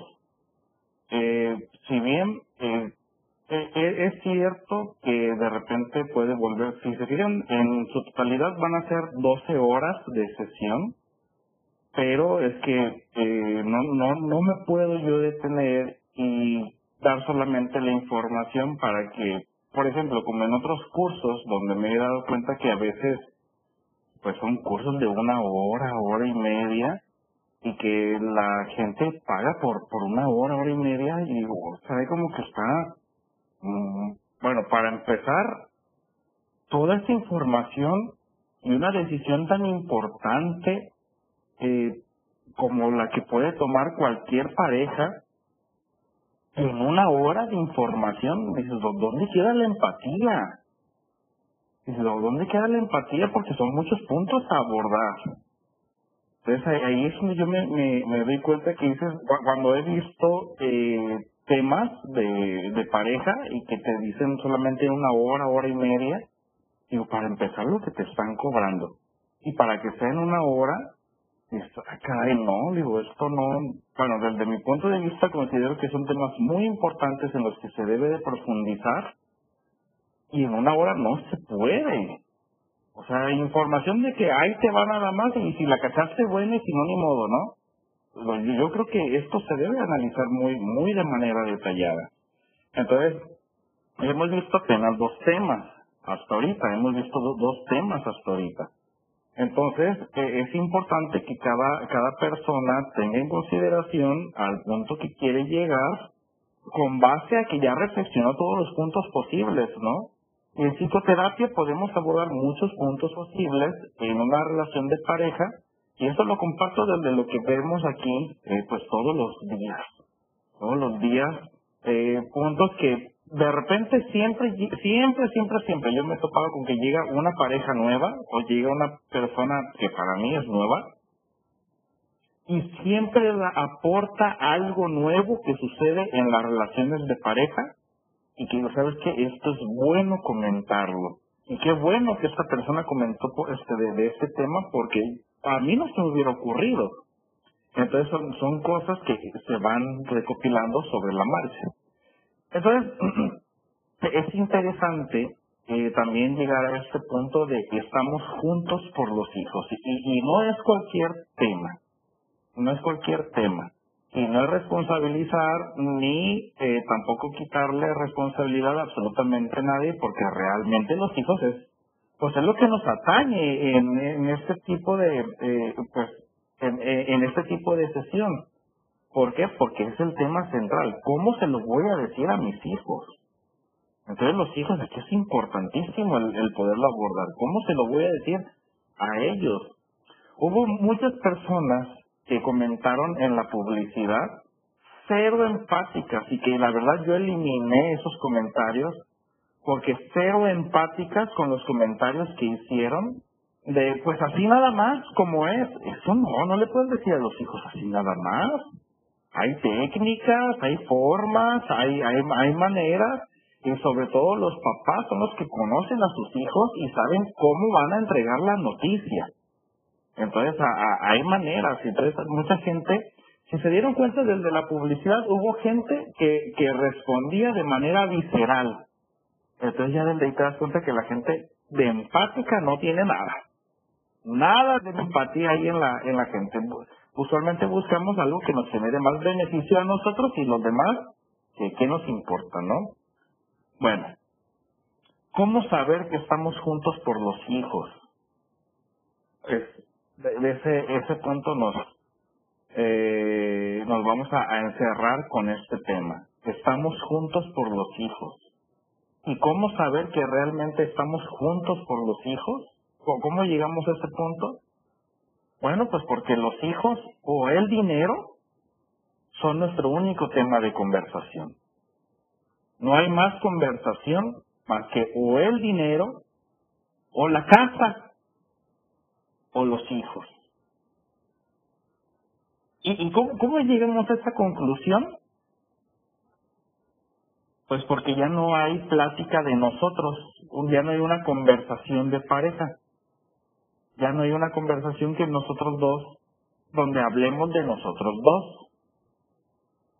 Estamos juntos por los hijos y la primera muestra de ello es que nuestro tema de conversación, nuestro tema de conversación se centra o en los hijos, en el dinero o en la casa o cosas de la casa. No hay otro tema de conversación más que esos tres. No hay temas de, eh, de, pareja. Cuando se hace esa pregunta, eh, ya de forma muy, ¿cómo se puede decir? Superficial, ¿cómo te fue hoy? y que realmente no te interesa saber cómo le fue a tu pareja, solamente lo haces hasta por protocolo nada más, o lo haces por, eh, pues ya porque es una pregunta automática, o casi casi por cortesía. Sí, esa es la palabra. Casi casi hago esta pregunta por cortesía. Tengo la cortesía de preguntar cómo te fue, pero no de escucharte porque no me importa. Entonces cuando el tema central de las conversaciones eh, se concentra en los hijos, el dinero o cosas de la casa o la casa, pues ahí es donde ya nos estamos dando cuenta que estamos juntos por los hijos realmente. Cuando es esperar solamente al papá para que regañe a los hijos o esperar a la o esperar a mi pareja solamente eh, para darle una queja pero no para interesarme en sus cosas personales, porque después me voy a escudar en eso, son sus cosas personales. Porque ya, ya no me intereso en, en su en su trayectoria, en sus objetivos, en sus metas. De hecho, ya ni siquiera me causa eh, alegría saber que le fue bien. Ni siquiera me genera interés sus intereses ni siquiera me genera ningún tipo de pasión el escucharlo o verle cómo se emociona por algo que le interesa, o tal vez él hasta, él mismo está desinteresado de su vida, o ella misma está hasta desinteresada de su vida, y ese desinterés a mí también me causa desinterés, o sea, obviamente tampoco le vamos a solucionar la vida al otro, pues ya suficiente tenemos con lo nuestro, donde cada quien ya hace lo suyo, pero me interesa por el otro todavía. Entonces, también, ¿cómo sé que estamos juntos por los hijos? otro aspecto importante es donde mi pareja, mi pareja ya no me atrae de forma física, de forma intelectual, de forma emocional. Y me faltó también mencionar aquí, de forma sexual, ya no me atrae. Me faltó mencionarlo aquí. Pero cuando mi pareja ya no me atrae de ninguna de esas maneras, ni de forma física, ni de forma intelectual, ni de forma emocional, ni de forma sexual, cuando ya eso se acabó y que ya me pregunto, ah, cabrón, entonces, ¿qué, qué me gusta? ¿Qué me gusta de mi pareja? Bueno, hay parejas, bueno, hay personas que yo les he llegado a preguntar, bueno, ¿Y qué te gusta de tu pareja? Créanme que ha llegado un punto donde esas personas solamente se me quedan viendo porque realmente no saben qué responder. Es triste. Es triste porque son los ojos de una persona que sabe que de alguna forma está desperdiciando una parte de su vida, pero que no sabe cómo retomarla. Una parte, no su vida. Está, está siente que está desperdiciando una parte de su vida y no está con la persona que quisiera estar o no está haciendo lo que quisiera hacer, no está existiendo una reacción, digamos, de, lo que desea. Entonces cuando mi pareja ha dejado de cumplir con esa parte, eh, ya no me atrae. Fíjate, mi pareja, o sea, tengo que ser honesto yo conmigo mismo. Mi pareja ya no me atrae de forma sexual, emocional, intelectual, ni física. Y además mi único tema con él o mi único tema con ella son cosas de los hijos o el dinero o cosas de la casa. Fíjate, aquí es donde te puedes dar cuenta que, que ya de pareja ya no quedó nada queda de padres, eso sí, y jamás se va a eliminar, eh, digamos, esa parte, ¿no? Es más, se van a separar y, va a seguir existiendo tema de padres. Eso jamás se acaba. Pero como pareja ya no quedó mucho, o ya no quedó nada. Tercer punto también. ¿Cómo sé que estoy más estamos por los hijos? Pues porque platico más con mis hijos que con mi pareja. Ahí es donde me doy cuenta. Ahí es donde una persona, si está buscando una señal, pues es esta. Platico más con mis hijos que con mi pareja. Fíjate a qué punto llegó. Mis hijos tienen un tema más importante que platicarme que mi pareja. Y además me interesa más mis hijos que mi pareja, obviamente. Me interesa más. Me interesa más lo que tienen que decir mis hijos que decir que lo que tiene que decir este cabrón, ¿no? O lo que tenga que decir ella. Fíjate cómo siempre algo es más importante que tú. Entonces cuando Among Us está buenísimo. Ah, sí, claro. sí, sí, el, el nuevo jueguito que, que, que están comentando todos está súper buenísimo y es más es más a mí me tocó eh, conocer una pareja eh, es más llegó un punto espero que no lo conozcan no los conozcan porque no voy a decir el nombre obviamente pero Candy Crush, Candy Crush era más importante que voltear a ver a la pareja. La mujer tenía, la mujer, ¿eh? La mujer tenía una adicción al maldito Candy Crush. Tenía una adicción al Candy Crush. Que créanme que aquí, que aquí en consulta, porque ahorita me encuentro en mi consultorio, aquí en consulta, la mujer, mientras que el sujeto hablaba, Mientras que el sujeto hablaba, fíjate el grado de desinterés. ¿Sí? Mientras que el sujeto hablaba, la mujer en lo que esperaba su turno, sacaba el celular y jugaba Candy Crush. ¿Qué es lo que hicimos? Pues nos quedamos callados a esperar que ella terminara de jugar Candy Crush. Y ya desde ahí pues le, hice mención a, a él, digo, te das cuenta que Candy Crush es más importante que, que platicar sus problemas de pareja. Candy Crush. Yo no sé por qué la gente se queja solamente de Facebook, que se para parejitas. No, Facebook no. Candy Crush, Among Us, este, ¿cómo se llama? Minecraft. Eh, ¿quién, ¿Quién más? ¿Qué, qué otros jueguitos? Eh, no sé, en mis tiempos, pues yo era de los caballeros del zodiaco pues pues ya casi no se saca, ¿no? Pero, pero los caballeros del zodiaco, que eran mis favoritos, o sea, los jueguitos, pues, son más importantes que, que el otro. Fíjate. Entonces, platicar con, con los hijos, platicar más con los hijos que con la pareja, pues es, pues es el más claro ejemplo, ¿no? Y son los temas de los niños también, exacto, y suelen ser más interesantes que la plática de la pareja, exacto. Me he involucrado más con la plática que tienen los hijos, que tienen los niños, y me encuentro además en la misma sintonía con los hijos, y hasta lo disfruto, obviamente, también porque también está, está padre entretenerse con algunas cositas de ahí y lo disfruto. Pero pues no deja de ser algo más importante que la pareja, ¿no? Eh, pero, pero pues, son, son cositas que...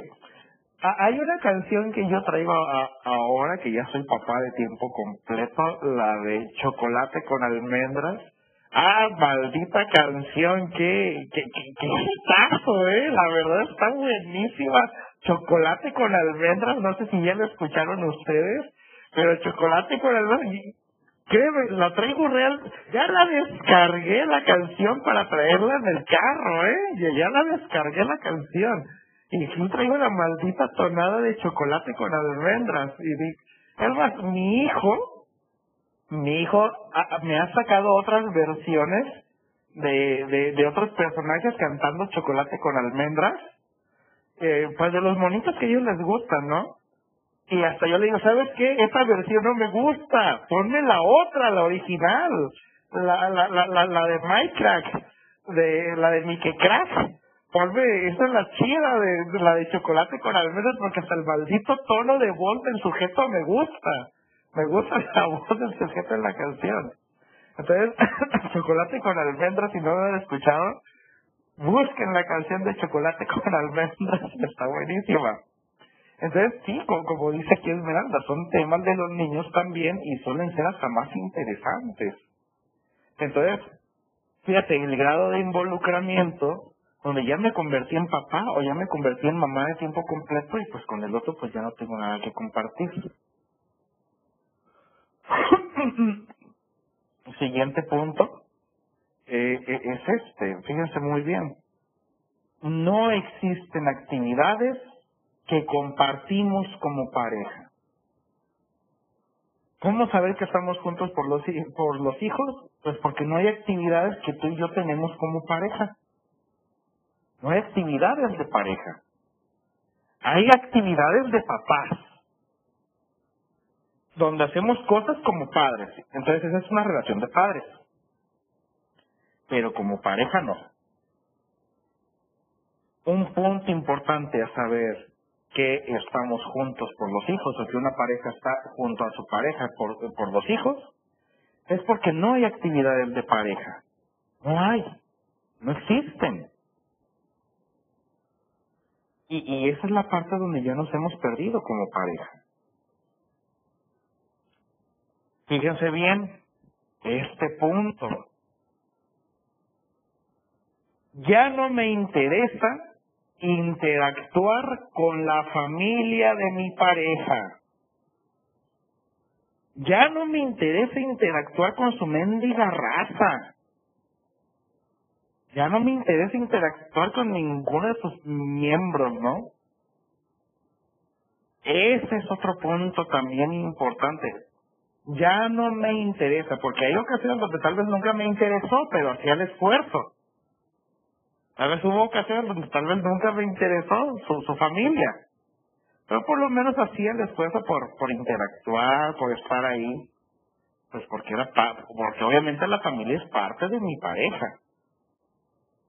Pero cuando ya llegué ya al punto donde no me interesa interactuar con nada ni con nadie, de ninguno de los miembros de la familia de mi pareja, bueno, desde yo ya estoy haciendo una labor de desprendimiento. Ya me estoy desprendiendo de todo lo que te, te interesa. Ya me estoy desprendiendo de todo de ti.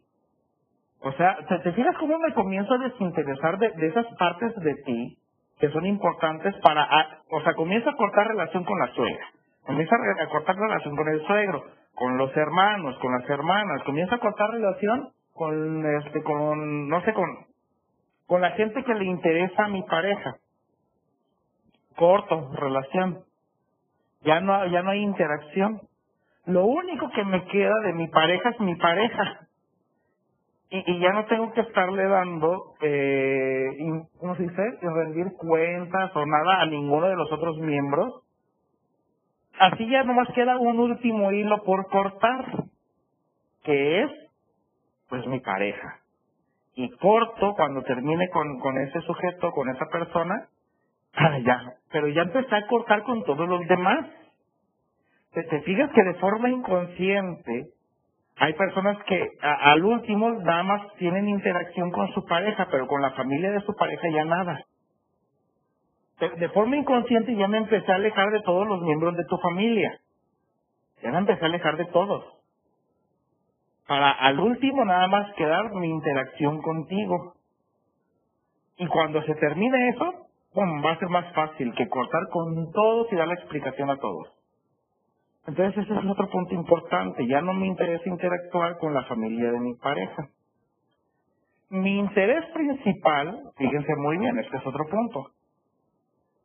Mi interés principal es mantener una imagen de familia completa. ¿Qué dices, Mari? Dice, recordé a todas mis cuñadas. ¡Ey, ni modo, Mari! ¿Eres casada, Mari? Ahí sí nos puedes pasar toda la información. Eh, ese es otro punto interesante. Aquí, esposas de mis hermanos. Ah, ok. ah, las esposas. Ah, ya, ya, ya, ya. Esposas de mis hermanos que cortaron comunicación contigo.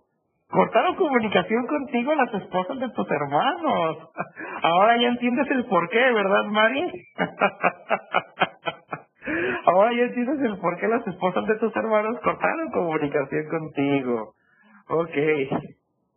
Ok, bueno. Otro punto aquí en la diapositiva es este. Mi interés principal es solamente mantener una imagen de familia completa.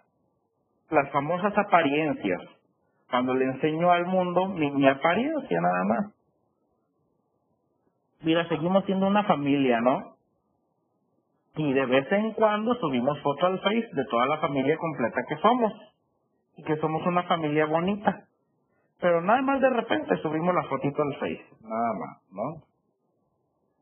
Solamente para que sepan ahí que más o menos tengo una familia, ¿no?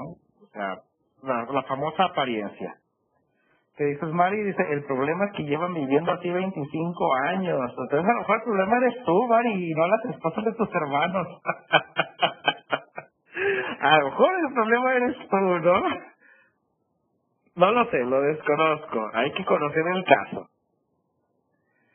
Y este punto ya, este definitivo, este último punto, que es el cual eh, es la máxima muestra de de que estoy con él o con ella por mis hijos es porque no confío en mi pareja. No confío.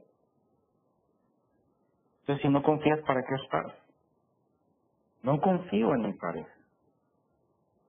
Bueno, pasamos al siguiente tema, porque lo voy a apurar aquí un poquito porque nos quedan 45 minutos y nos queda otro tema todavía, entonces, eh, pues ya vieron que a mí pues baba me sobra, ¿no? Para estar aventando. Entonces, ¿cómo dar la noticia a mi pareja de que ya, pues hasta aquí llegamos? ¿Cómo darla esa noticia? ¿Cómo te imaginas que sería la forma más adecuada?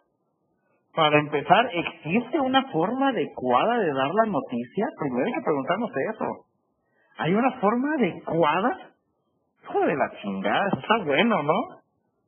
¿Hay una forma adecuada de decir a mi pareja, ¿sabes qué? Ahí muere. Primero hay que preguntarnos eso. ¿Existirá una forma adecuada de decirle, me, quiero divorciar de ti? Ya no quiero continuar con la relación. ¿Sabes cómo dar la noticia? Entonces, primeramente, ¿cómo me lo he dicho a mí? ¿Cómo me he dicho a mí, primero, que me quiero divorciar? Esto no lo digo para generar empatía con el otro, no, lo que menos nos interesa. El otro sabrá cómo trabaja sus, sus broncas, ¿no? Primeramente, ¿cómo me lo he dicho a mí? En el sentido de que si me quiero divorciar, si me quiero divorciar, ¿cómo me he dicho yo a mí eso? ¿Cómo me he dado yo a mí esa información? Recuerden que si vamos a abordar parejas, porque esta información es para eso, ¿no? Para si, si tenemos nuestro ejercicio diario y en nuestro ejercicio diario atendemos parejas, en nuestro ejercicio diario atendemos eh, personas que están pasando por situaciones de este tipo, pues claro que es información sensible. Entonces, también saber primeramente cómo abordar al otro. En nuestro ejercicio terapéutico nos va a llegar pues información de todo tipo. Entonces hay que ser pues obviamente lo, lo más prudente y sensible posible. Tampoco tan sensibles como para ponernos a llorar con nuestro paciente, ¿no? No, no se trata de eso, porque el paciente va obviamente a, recibir un servicio. Entonces, primeramente, ¿cómo, cómo, ¿cómo me lo he dicho a mí? Y segundo, ¿debo convencer a mi pareja o debo convencerme yo de la decisión que voy a tomar? ¿Debo de convencer a mi pareja o me debo de convencer a mí? Eso es lo que me debo de preguntar primero, antes de dar la noticia primero, antes de dar la noticia, ya me convencí yo de que le voy a decir a mi esposa, de que le voy a decir a mi esposo esto que le quiero decir, porque si no estoy convencido y voy y se lo digo y me cambia la jugada, ay mira, él terminó convenciéndome a mí. No, pues tampoco. No voy a ir a que el otro me convenza, no. O sea, si no vas primero tú convencido de la noticia que vas a dar y terminas siendo tú el convencido por el otro, entonces uno va a hacerse güey. Uno va a decirle al otro como que cierta señal, nada más para que el otro, de alguna forma, me, me, me siga convenciendo a mí de continuar ahí. Que me siga convenciendo de continuar ahí. Cuando nos llega un paciente, nos llega un hombre mujer paciente, y, y que dice que no sabe cómo decírselo, bueno, primeramente lo que vamos a, a abordar e, en ese paciente. A ver, tú, ¿cómo primero te has convencido a ti? Porque estamos hablando desde un punto donde la persona ya tomó la decisión. Y es con lo que nos involucramos todos los días. Entonces, el simple hecho de decir, ya no me gusta, ya no soy feliz, ya no quiero, es suficiente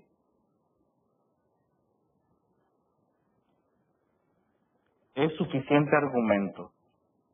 El simple hecho de decir, fíjese muy bien, el simple hecho de decir ya no quiero, ya no soy feliz o ya no me gustó, es suficiente argumento. No tienes que convencer absolutamente a nadie más que a ti mismo. A nadie. ¿Cómo sabías que a tu novio de la prepa o a tu novia de la prepa pues la tenías que dejar? Pues porque tú te convenciste de que ya no querías seguir ahí. Con eso, nada más. Y con eso fue suficiente, ¿no? Y lo dejaste y lo botaste y ya. Porque fue suficiente para eso, porque ya no quiero seguir. Pero hay gente que le encanta dar explicaciones, que cree que todo lo tiene que explicar. Y no, no es así, hay cosas que no se explican. Solamente ya no quiero, ya no me gusta, ya no deseo. Y ya, no tienes que convencer al otro, tienes que convencerte primero tú. Y si tú estás convencido o tú estás convencida, con eso ya es suficiente, con eso suficiente, suficiente argumento. Y ya. Y ese, y ese argumento, si ya te convenció a ti, no tienes por qué el otro eh, sentirse convencido o no, porque tú no vas a, cuestionar, a cuestionarlo. Por lo tanto, ten en cuenta que no es una pelea infinita, no es una pelea eh, a largo plazo, no es una pelea que, que se va a mantener durante toda la vida, no. No es una pelea infinita. Es solamente ir a dar un comunicado. Pero obviamente tú conoces a tu pareja, tú también sabes qué palabras son las más adecuadas, pues también para que no sufra, ¿no? Porque tú también sabes que tu pareja de alguna forma va a sufrir. O si tú sabes que tu pareja tal vez no va a sufrir, pues mucho mejor. Si tu pareja ti no va a sufrir, pues mucho mejor, ¿no? Se la pone en bandeja de plata. ¿Sabes qué? Este cabrón, si se lo digo, no, no, no va a sufrir. Porque lo conozco, ¿no? O es lo que quiere. Pero hay personas, pero no todos reaccionan de la misma forma. Entonces ten en cuenta esto, que, que no vas, como no vas a convencer al otro, no tienes por qué pelear. El otro tal vez vaya, si, dependiendo de cómo esté recibiendo la información, dependiendo de cómo esté recibiendo la información, obviamente va a ser su reacción. Entonces hay que tener bastante empatía con eso. ¿Ok? Entonces, ¿puedo dar explicaciones? Sí, sin que éstas sean cuestionadas. Simplemente son tus motivos y punto. Puedo dar explicaciones si yo quiero, pero mis explicaciones no se cuestionan. Esas son mis explicaciones si yo deseo dar explicación. Simplemente, el, el otro se me dice, pero ¿por qué? Pero si eso. ¿Sabes qué? Yo no vengo a cuestionar mis motivos. Son mis motivos y punto. Por, ejemplo, en alguna ocasión, yo creo que yo tenía ganas como que de discutir o no sé, pero en alguna ocasión, eh, eh, en fin de semana, llegaron unas personas que son testigos de Jehová a mi casa y pues no es un, ¿cómo se llama? No es un secreto que yo soy ateo y, dije, ya, ya desde que abro la puerta digo, Sergio, ¿a qué vienes? ¿Vienes a pelear con esta gente por las pinches ganas de pelear nada más, no? Testigos de Jehová, en domingo, afuera de mi casa, y, y yo ateo, Sergio, como que tienes ganas de pelear, ¿no? ¿A qué vienes, Sergio? ¿A qué vienes a abrir la puerta? Porque lo que hace mucha gente es esconderse, ¿no? Hacerse como que no está no hacer ni un solo ruido y por eso no abren la puerta. Sí, o sea, hay que ser honestos, hay que ser honestos. Entonces, ahí voy, ahí voy. Y yo creo que en mi momento de lucidez y en mi momento de Sergio, no la hagas de pedo, o sea, son personas que están practicando su culto, o sea, yo creo que mi, dije, ok, dije, bueno, ya abrí la puerta, ya abrí la puerta, ya me vieron, ya les, ya les dije, ahí voy ya con ni ya abrí la puerta, ya nos, ya nos topamos, y ese fue el momento de la decisión, ¿no? Sergio, ¿la haces de pedo porque eres ateo? ¿O le das por su lado? Y estaba, créeme, que yo estaba en un maldito conflicto existencial. Dije, ¿qué haces, Sergio? ¿Qué haces? O sea, ¿te das cuenta que por ese tipo de cosas no fui dueño de mí por un tiempo? fíjate cómo, cómo, la, la, cómo el impulso, ¿no? Y pues ahí voy, ¿no? Ya les abrí. Y que se da el encuentro, ¿no? Y que nos vemos a las caras. ¿Qué pasó? ¿En qué le puedo servir, mi amigo? Y pues que empieza, y que empieza a dar, y yo nomás lo vi con cara de... Mm, mm, ¿A poco? Sí, ¿en serio? ¿Se va al infierno esa gente? ¿De verdad? ¿A poco? Cuéntame más. quién era Jehová? ¿Y, quién era su testigo? ¿Y, ya, pues sangró, ¿no? ¿Qué es uno? Sangró. Y ya hasta que dije, ya, detente, ya, detente, detente. Yo creo que yo estaba enojado con alguien o no sé. Y que dije, esta pobre gente no tiene la culpa de que yo quiera hacer catarsis. Y me, y me, y me detuve. No negué la cruz de mi parroquia y dije que era ateo, obviamente, que no creía en lo que me estaban diciendo. Pero que no los cuestionaba. Y simplemente llegó un momento en que yo empecé a decir, ¿sabe qué? Mis, porque cuando se enteraron que yo era ateo, pum, inmediatamente se, se prendió el cerro con ellos, ¿no? Pues, hijo de la chingada, nos encontramos un ateo, ¿no? Entonces, ¡pum! pues ya, ya, ya, tanto ellos me sacudieron como yo los sacudí y ambos nos sacudimos y pues empieza todo este, este, esta sacudidera y ya hasta y ellos empiezan, ¿no? Pero ¿por qué eres ateo, no? Y empiezan con los cuestionamientos. No, hombre, pues que me cuestiones mis creencias, pues es algo que obviamente también me ofende, ¿no? No porque sea ateo significa que no tengo moral y nada me ofende, no. O sea, yo también tengo mis principios. Pues hágale que simplemente me detuve y dije, ¿sabes qué? No cuestiono mis creencias religiosas. Oye, pero si sabías que la gente que no cree, no cuestiono mis creencias religiosas. Pero fíjese que, mire, léale aquí, no, no, no voy a leer, no cuestiono mis creencias religiosas. O sea, simplemente seguí con el mismo argumento, ¿no? No cuestiono mis creencias, no cuestiono mis creencias. Ya hasta que llegó un punto en que aceptó que yo no iba a salirme de este punto. Y, ya cada uno aceptó que el otro sí es creyente y que el otro no es creyente. ¿Por qué les digo esto? Porque es igual cuando damos la noticia aquí de, de porque el otro nos va a empezar a cuestionar, pero ¿por qué? Y pero ¿por qué? Y por qué? Y por qué? Y por qué? Y es un por qué infinito. Entonces, porque ya no quiero. ¿Pero por qué? Porque ya no quiero. ¿Pero por qué? Y se deje de hacer. Es porque yo ya no quiero. Ya no deseo. Pero fui yo, mira, no empieces con inseguridades. El otro va a hacer hasta lo imposible porque caigas en su juego y obviamente te enganches de ahí y una vez que te enganchas, obviamente busca mantener la conversación hasta convencer de que lo que le estás diciendo cambie de parecer. Entonces, si tú te mantienes en esa parte de, porque ya no quiero, ya no quiero, ya no quiero, cuando tus motivos los tienes, así como yo le dije a este sujeto testigo de Jehová, no cuestiono mis creencias religiosas y no cuestiono y no cuestiono, o sea, cuando te mantienes esa firmeza, por ni modo, no le queda otro más que aceptarte. Entonces ten en cuenta que es posible que la pareja se enoje. Claro que sí. No es una noticia que se asimila de inmediato, y menos por lo que dije al inicio al inicio de la sesión que era qué? Que si el otro estaba más enamorado del deseo de tener una familia que de ti como pareja, pues obviamente se va a enojar. Tengo tantas ganas de pertenecer a una familia que tú estás rompiendo con ese esquema, por lo tanto me voy a enojar contigo.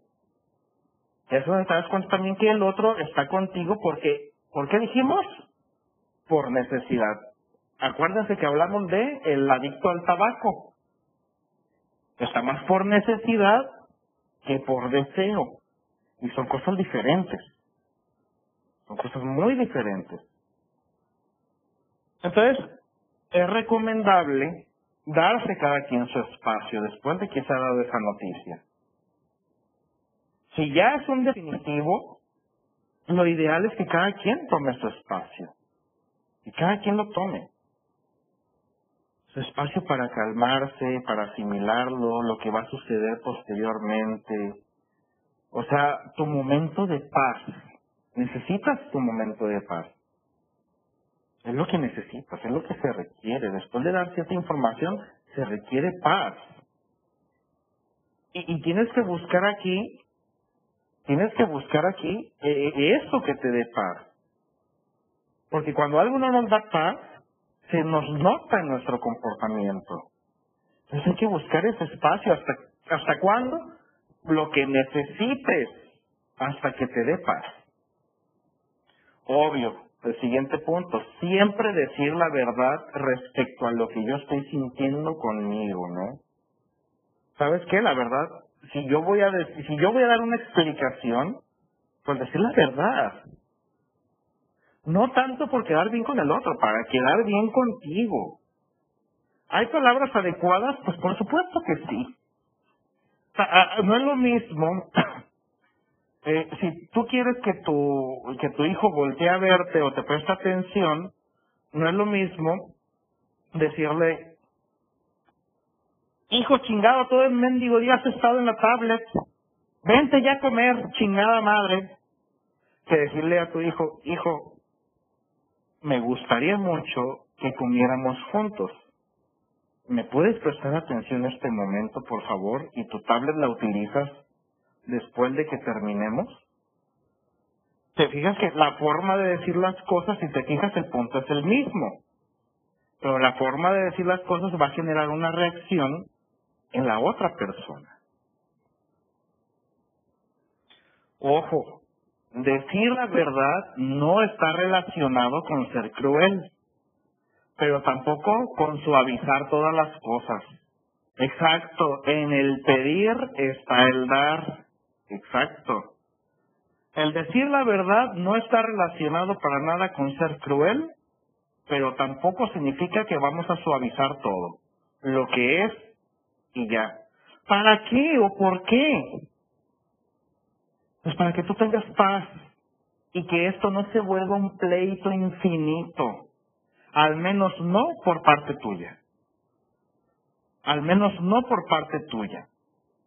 Porque esto es para que tú tengas paz, porque ese es un momento crítico, por supuesto que es un momento crítico. Entonces, al ser un momento crítico, necesitas buscar todas las medidas posibles para que te dé paz. En ningún lado dice que todo el mundo tiene que sufrirlo todo el tiempo. Entonces, esto tiene como objetivo que una persona tenga paz. Usualmente cuando llega alguien aquí en mi consultorio y quiere tomar esta decisión, digo, ok, vamos a buscar primero todas las medidas posibles para que tú tengas paz. Esto que les estoy compartiendo, les estoy compartiendo un método terapéutico utilizado en un consultorio y que le ha funcionado a personas, tanto para una cosa como para la otra, como para quedarse. Siempre hay que tener en consideración lo siguiente. Nuestra pareja, ¿qué está haciendo? Hay, hay parejas que buscan motivos para irse y personas que buscan motivos para quedarse. Entonces, ¿qué es lo que estás buscando tú? Motivos, un motivo para irte, un motivo para quedarte. Vamos a encontrar de todo. Ahora sí que la pregunta del millón es, ¿de qué te quieres convencer? Al venir tú aquí a este consultorio, fulanita de tal o fulanito, dime, dime de qué te quieres convencer y nos convencemos de eso. Pero que seas tú el que me diga de qué se quiere convencer. Dímelo tú. Nadie va a tomar una decisión por ti, porque esto te toca a ti. ¿Cuándo es el momento adecuado para dar la noticia a nuestra pareja o a la pareja? Obviamente nunca va a haber un momento adecuado. Si tú estás esperando el mejor momento, no lo vas a encontrar. No lo vas a encontrar. No existe, no hay. Pero lo que sí puedes hacer es decirle a tu pareja, oye, hay algo, un tema que quiero hablar contigo y quiero que lo abordemos en santa paz. ¿Me puedes decir cuando sea ese momento para poderlo abordar? Porque si tú estás esperando que te dé, no, tú vas a ser el primero en nunca encontrarlo. Tú vas a ser el primero en nunca encontrar este momento. Lo que sí puedes hacer es propiciarlo. Entonces le puedes decir, oye, una propuesta es, Oye, hay un tema importante que quiero hacerte saber. No un tema que quiero tratar contigo, no, hay un tema importante que te quiero hacer saber. Pero me gustaría mucho que me prestaras atención. ¿Me puedes decir cuando tengas oportunidad y que sea un momento de santa paz para podértelo decir? O sea, tú dime cuándo te lo digo. Cuando te lo digas porque el otro ya encontró el momento también de escucharte. ¿Cuándo es el momento adecuado? Nunca. Nunca es el momento adecuado. Pero se puede propiciar. Es decir, preguntarle al otro cuando tiene esa disposición de escucharte. Y ya. Ahora, si yo fui la persona a la que le dijeron eso, ahora yo cómo debo de afrontar la noticia. ¿Cómo afronto la noticia de que mi pareja me dice que ya se quiere ir? ¿Cómo afronto eso? Entonces, primeramente, El primer punto que ustedes están viendo en la diapositiva eh, es el siguiente. Primeramente hay que reconocer el valor de mi pareja para decírmelo. Primero hay que reconocer eso. Que la verdad para eso se requiere un valor. Se requiere valor. Entonces, primero hay que reconocer que, que, que el valor que está teniendo mi pareja en este momento, a pesar de que sabe cómo va a ser mi reacción, me lo dijo. Hay que reconocer que tuvo esos huevos o esos ovarios, ¿no? Es que tuvo los ovarios o tuvo los huevos de, de decirme esto. Es ok, lo reconozco. Y reconozco también que hay algo que yo hice dejé de hacer.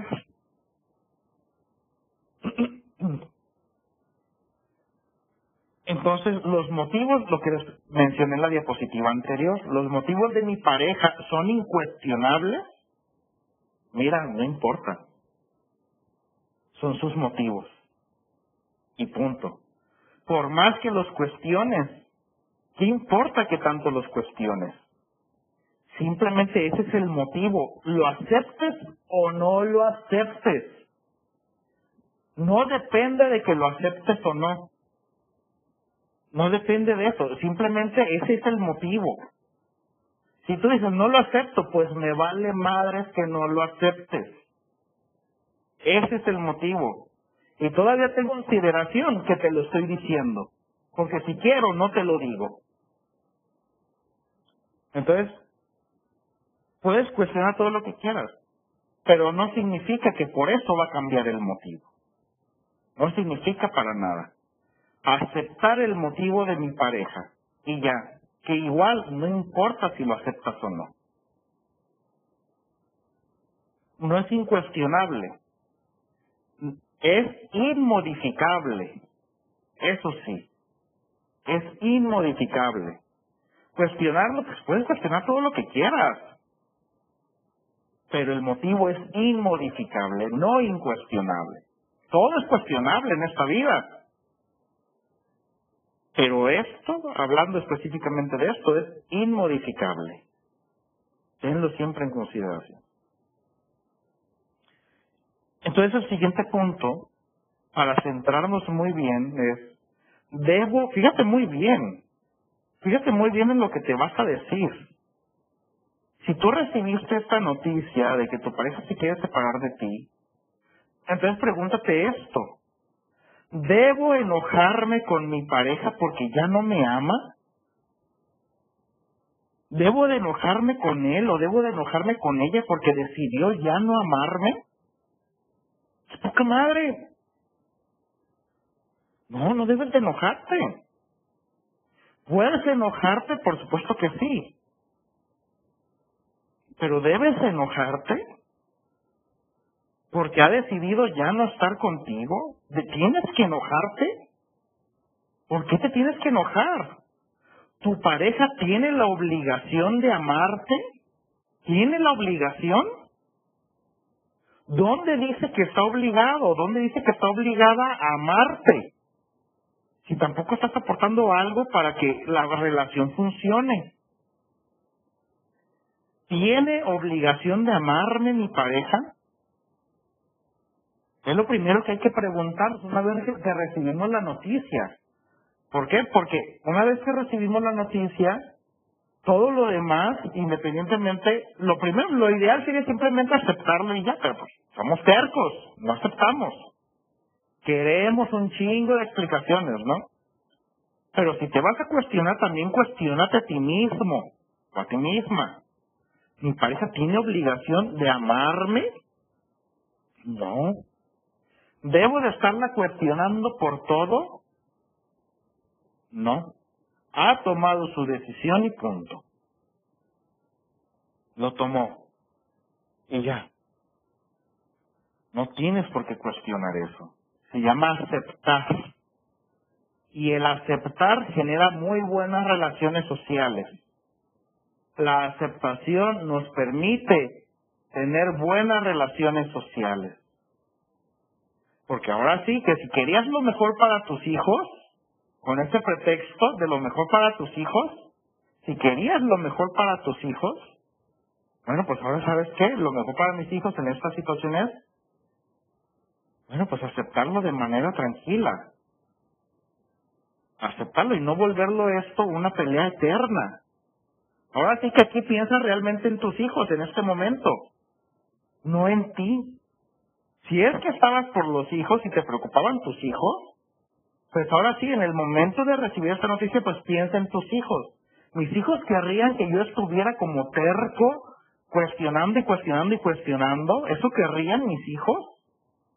Si es que te interesan este, tus hijos. Dice, ¿quién? Mari. ¿Qué hacer cuando la persona se niega a aceptar esa noticia y recurre a las amenazas e inclusive a la agresión física? Bueno, Mari, pues ahora sí que ya eso le corresponde a otra área, ¿no? O sea, pues ahora sí defiéndete. Pero no te vas a defender de la misma forma. O sea, pues llama, o sea, cuando ya está existiendo una agresión física, pues oye, ¿sabes qué? O sea, como diciendo, a putazos te voy a hacer cambiar de opinión, ¿no? A putazos te voy a hacer cambiar de opinión de que no me dejes. O sea, qué chido, ¿no? A chingadazos te voy a hacer entender que no me tienes que dejar lo mejor que puedes hacer aquí, Mari, en este tipo de circunstancias, pues ahora sí que protégete, ¿no? ¿De qué forma? Pues habla a las autoridades, o sea, ahora que si hay agresión física, pues es tu, integridad la que vas a defender. Entonces tú pregúntate, ¿cómo, ¿cómo defiendo mi integridad? Pues como puedan defenderla. Es defender tu integridad. Porque el otro ya no te está escuchando. Ahora lo que quiere es sacar esa, esa rabia. Entonces no era amor lo que tenía, porque si fuera amor, el otro aceptaría, también aceptaría esa decisión que estás tomando.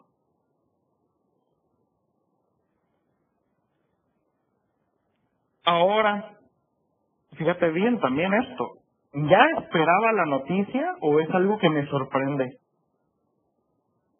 Yo que estoy recibiendo esa noticia, ¿ya la esperaba o es algo que me sorprende?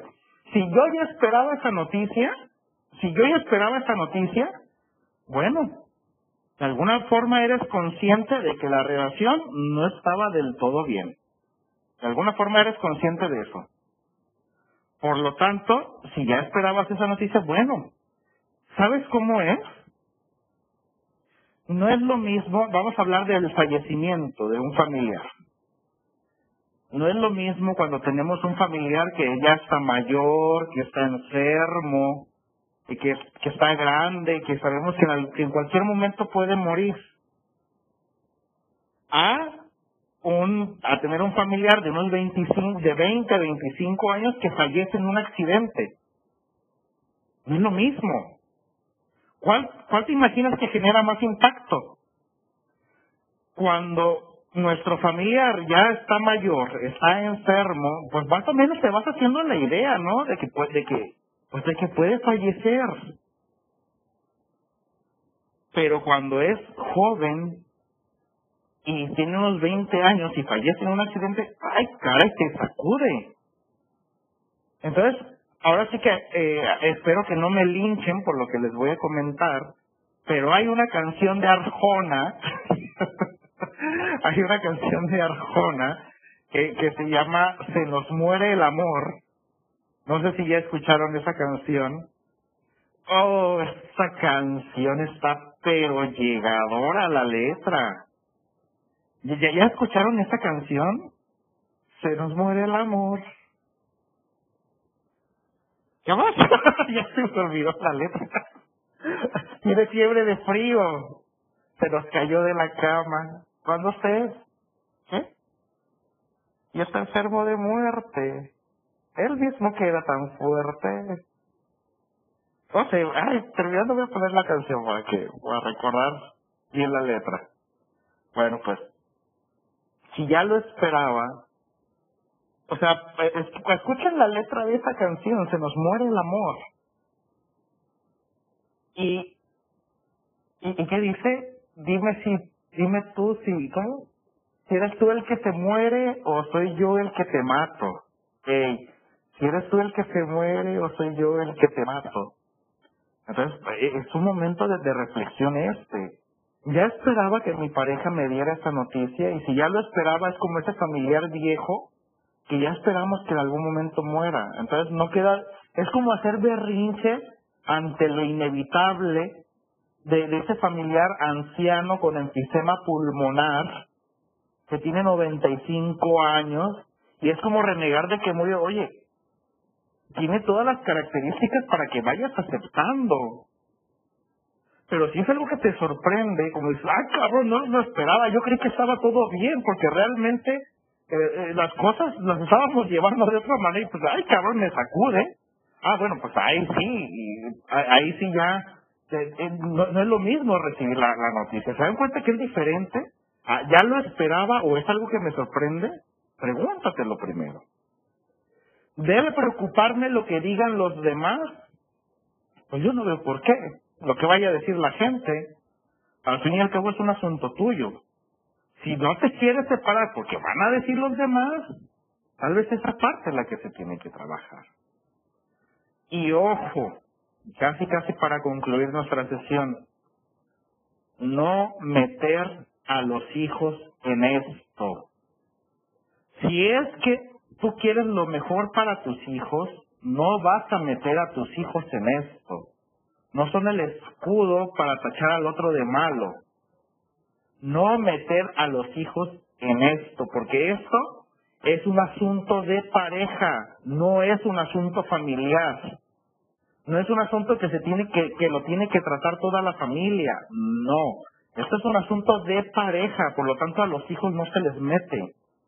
Si tú metes a los hijos en un asunto de pareja, los hijos terminan haciéndose para un lado y a eso se le llama síndrome de alienación parental y eso es una forma de agresión hacia los hijos. Porque los hijos no tienen ninguna obligación de decidir entre su papá o su mamá. ¿Por qué? Porque te imaginas la angustia que estarías generando en ellos de ponerlos de quién es el bueno y quién es el malo. O sea, los estás usando como escudo y eso es muy bajo. Utilizar a los hijos para enfrentar a la pareja que se quiere divorciar. ¿Te das cuenta de lo bajo que puedes caer en eso? ¡Qué poca madre! Si dices que te interesan tus hijos, déjalos en paz con eso. Si es que dices que te interesan tus hijos, no los metas aquí en un asunto de pareja. Es asunto de pareja, no es asunto de familia. Por lo tanto, ¿cómo debo de afrontar la noticia? No, reconocer el valor y aceptarlo. Buscar mi espacio, tener paz, vivir mi duelo, que el duelo duele. ¿Cuánto tiempo? No sé. Hay personas que el duelo nos puede durar una semana, así como personas que el duelo, no sé, han pasado dos años desde aquel evento trágico y todavía no lo superamos, ¿no? O sea, el duelo dura lo que tenga que durar. Y no sé, tal vez el duelo nos puede durar hasta 10 años y pues ni modo. Fue la parte que tú descuidaste. Esto se le llama consecuencia también. Esto se llama consecuencia de tus actos. Y tienes que enfrentarlo. Por más que duela, tienes que enfrentarlo. Por eso aquí te menciono. Cada quien enfrenta su duelo de forma diferente. Cada quien lo aborda de forma diferente. No hay que utilizar recursos para chantajear al otro. Para que cambie de opinión. Porque no puedo aceptar tu respuesta voy a utilizar recursos de que no te voy a permitir ver a tus hijos, no te voy a permitir tal cosa, que te voy a dañar, que te voy a hacer esto. Oye, espérame, cabrón. Eso no es de una persona madura. Acepta la consecuencia de tus actos. No recurras a cualquier maquinaria de chantaje. ¿Por qué? Pues simplemente porque el otro no se va a sentir aceptado. Si, si nunca lo aceptaste en todo lo demás, por lo menos acéptale esto. Si nunca aceptaste todo lo demás, por lo menos esto acéptalo, ¿no? Ten un poquito de dignidad y, y no utilices el chantaje. ningún tipo de chantaje.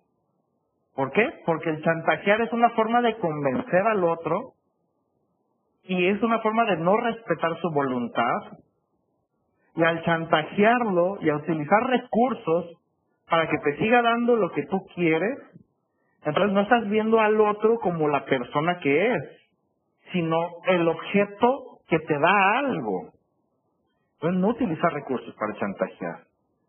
Y pregúntate esto, ya para terminar nuestra sesión de hoy, ¿qué cosas necesito para poder conseguir paz después de esta noticia? Que mi esposa no me deje, no, cabrón, eso ya no se puede, ya no se puede. Entonces busca otra cosa, algo que sí dependa de ti.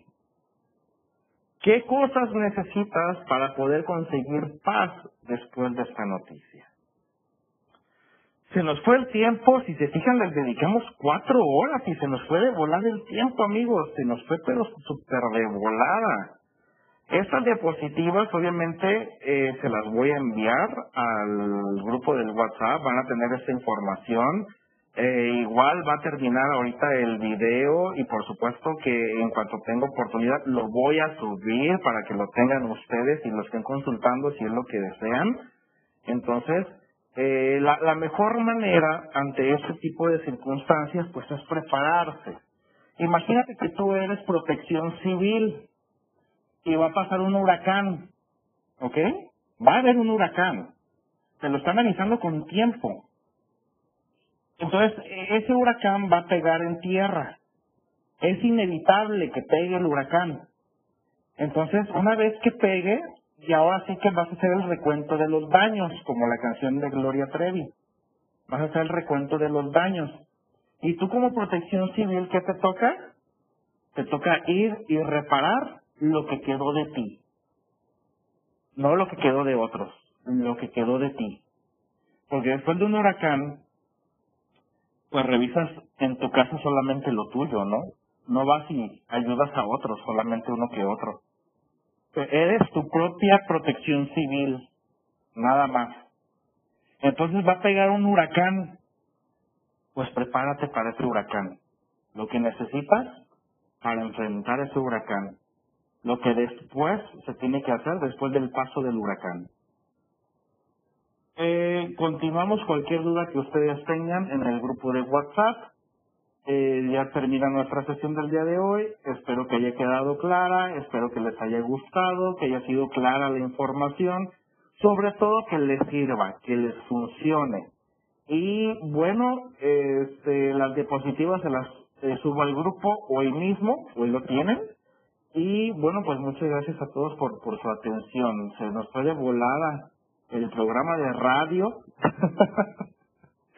se nos fue súper de volada pero eh, vamos a continuarle un, un, ratito más, cualquier duda que ustedes tengan en el grupo del WhatsApp, y nos vemos el domingo de la próxima semana para abordar otros cinco temas. En total son 15, ¿vale? Muchas gracias, eh, Ana María, Esmeralda, eh, Mari, muchas gracias.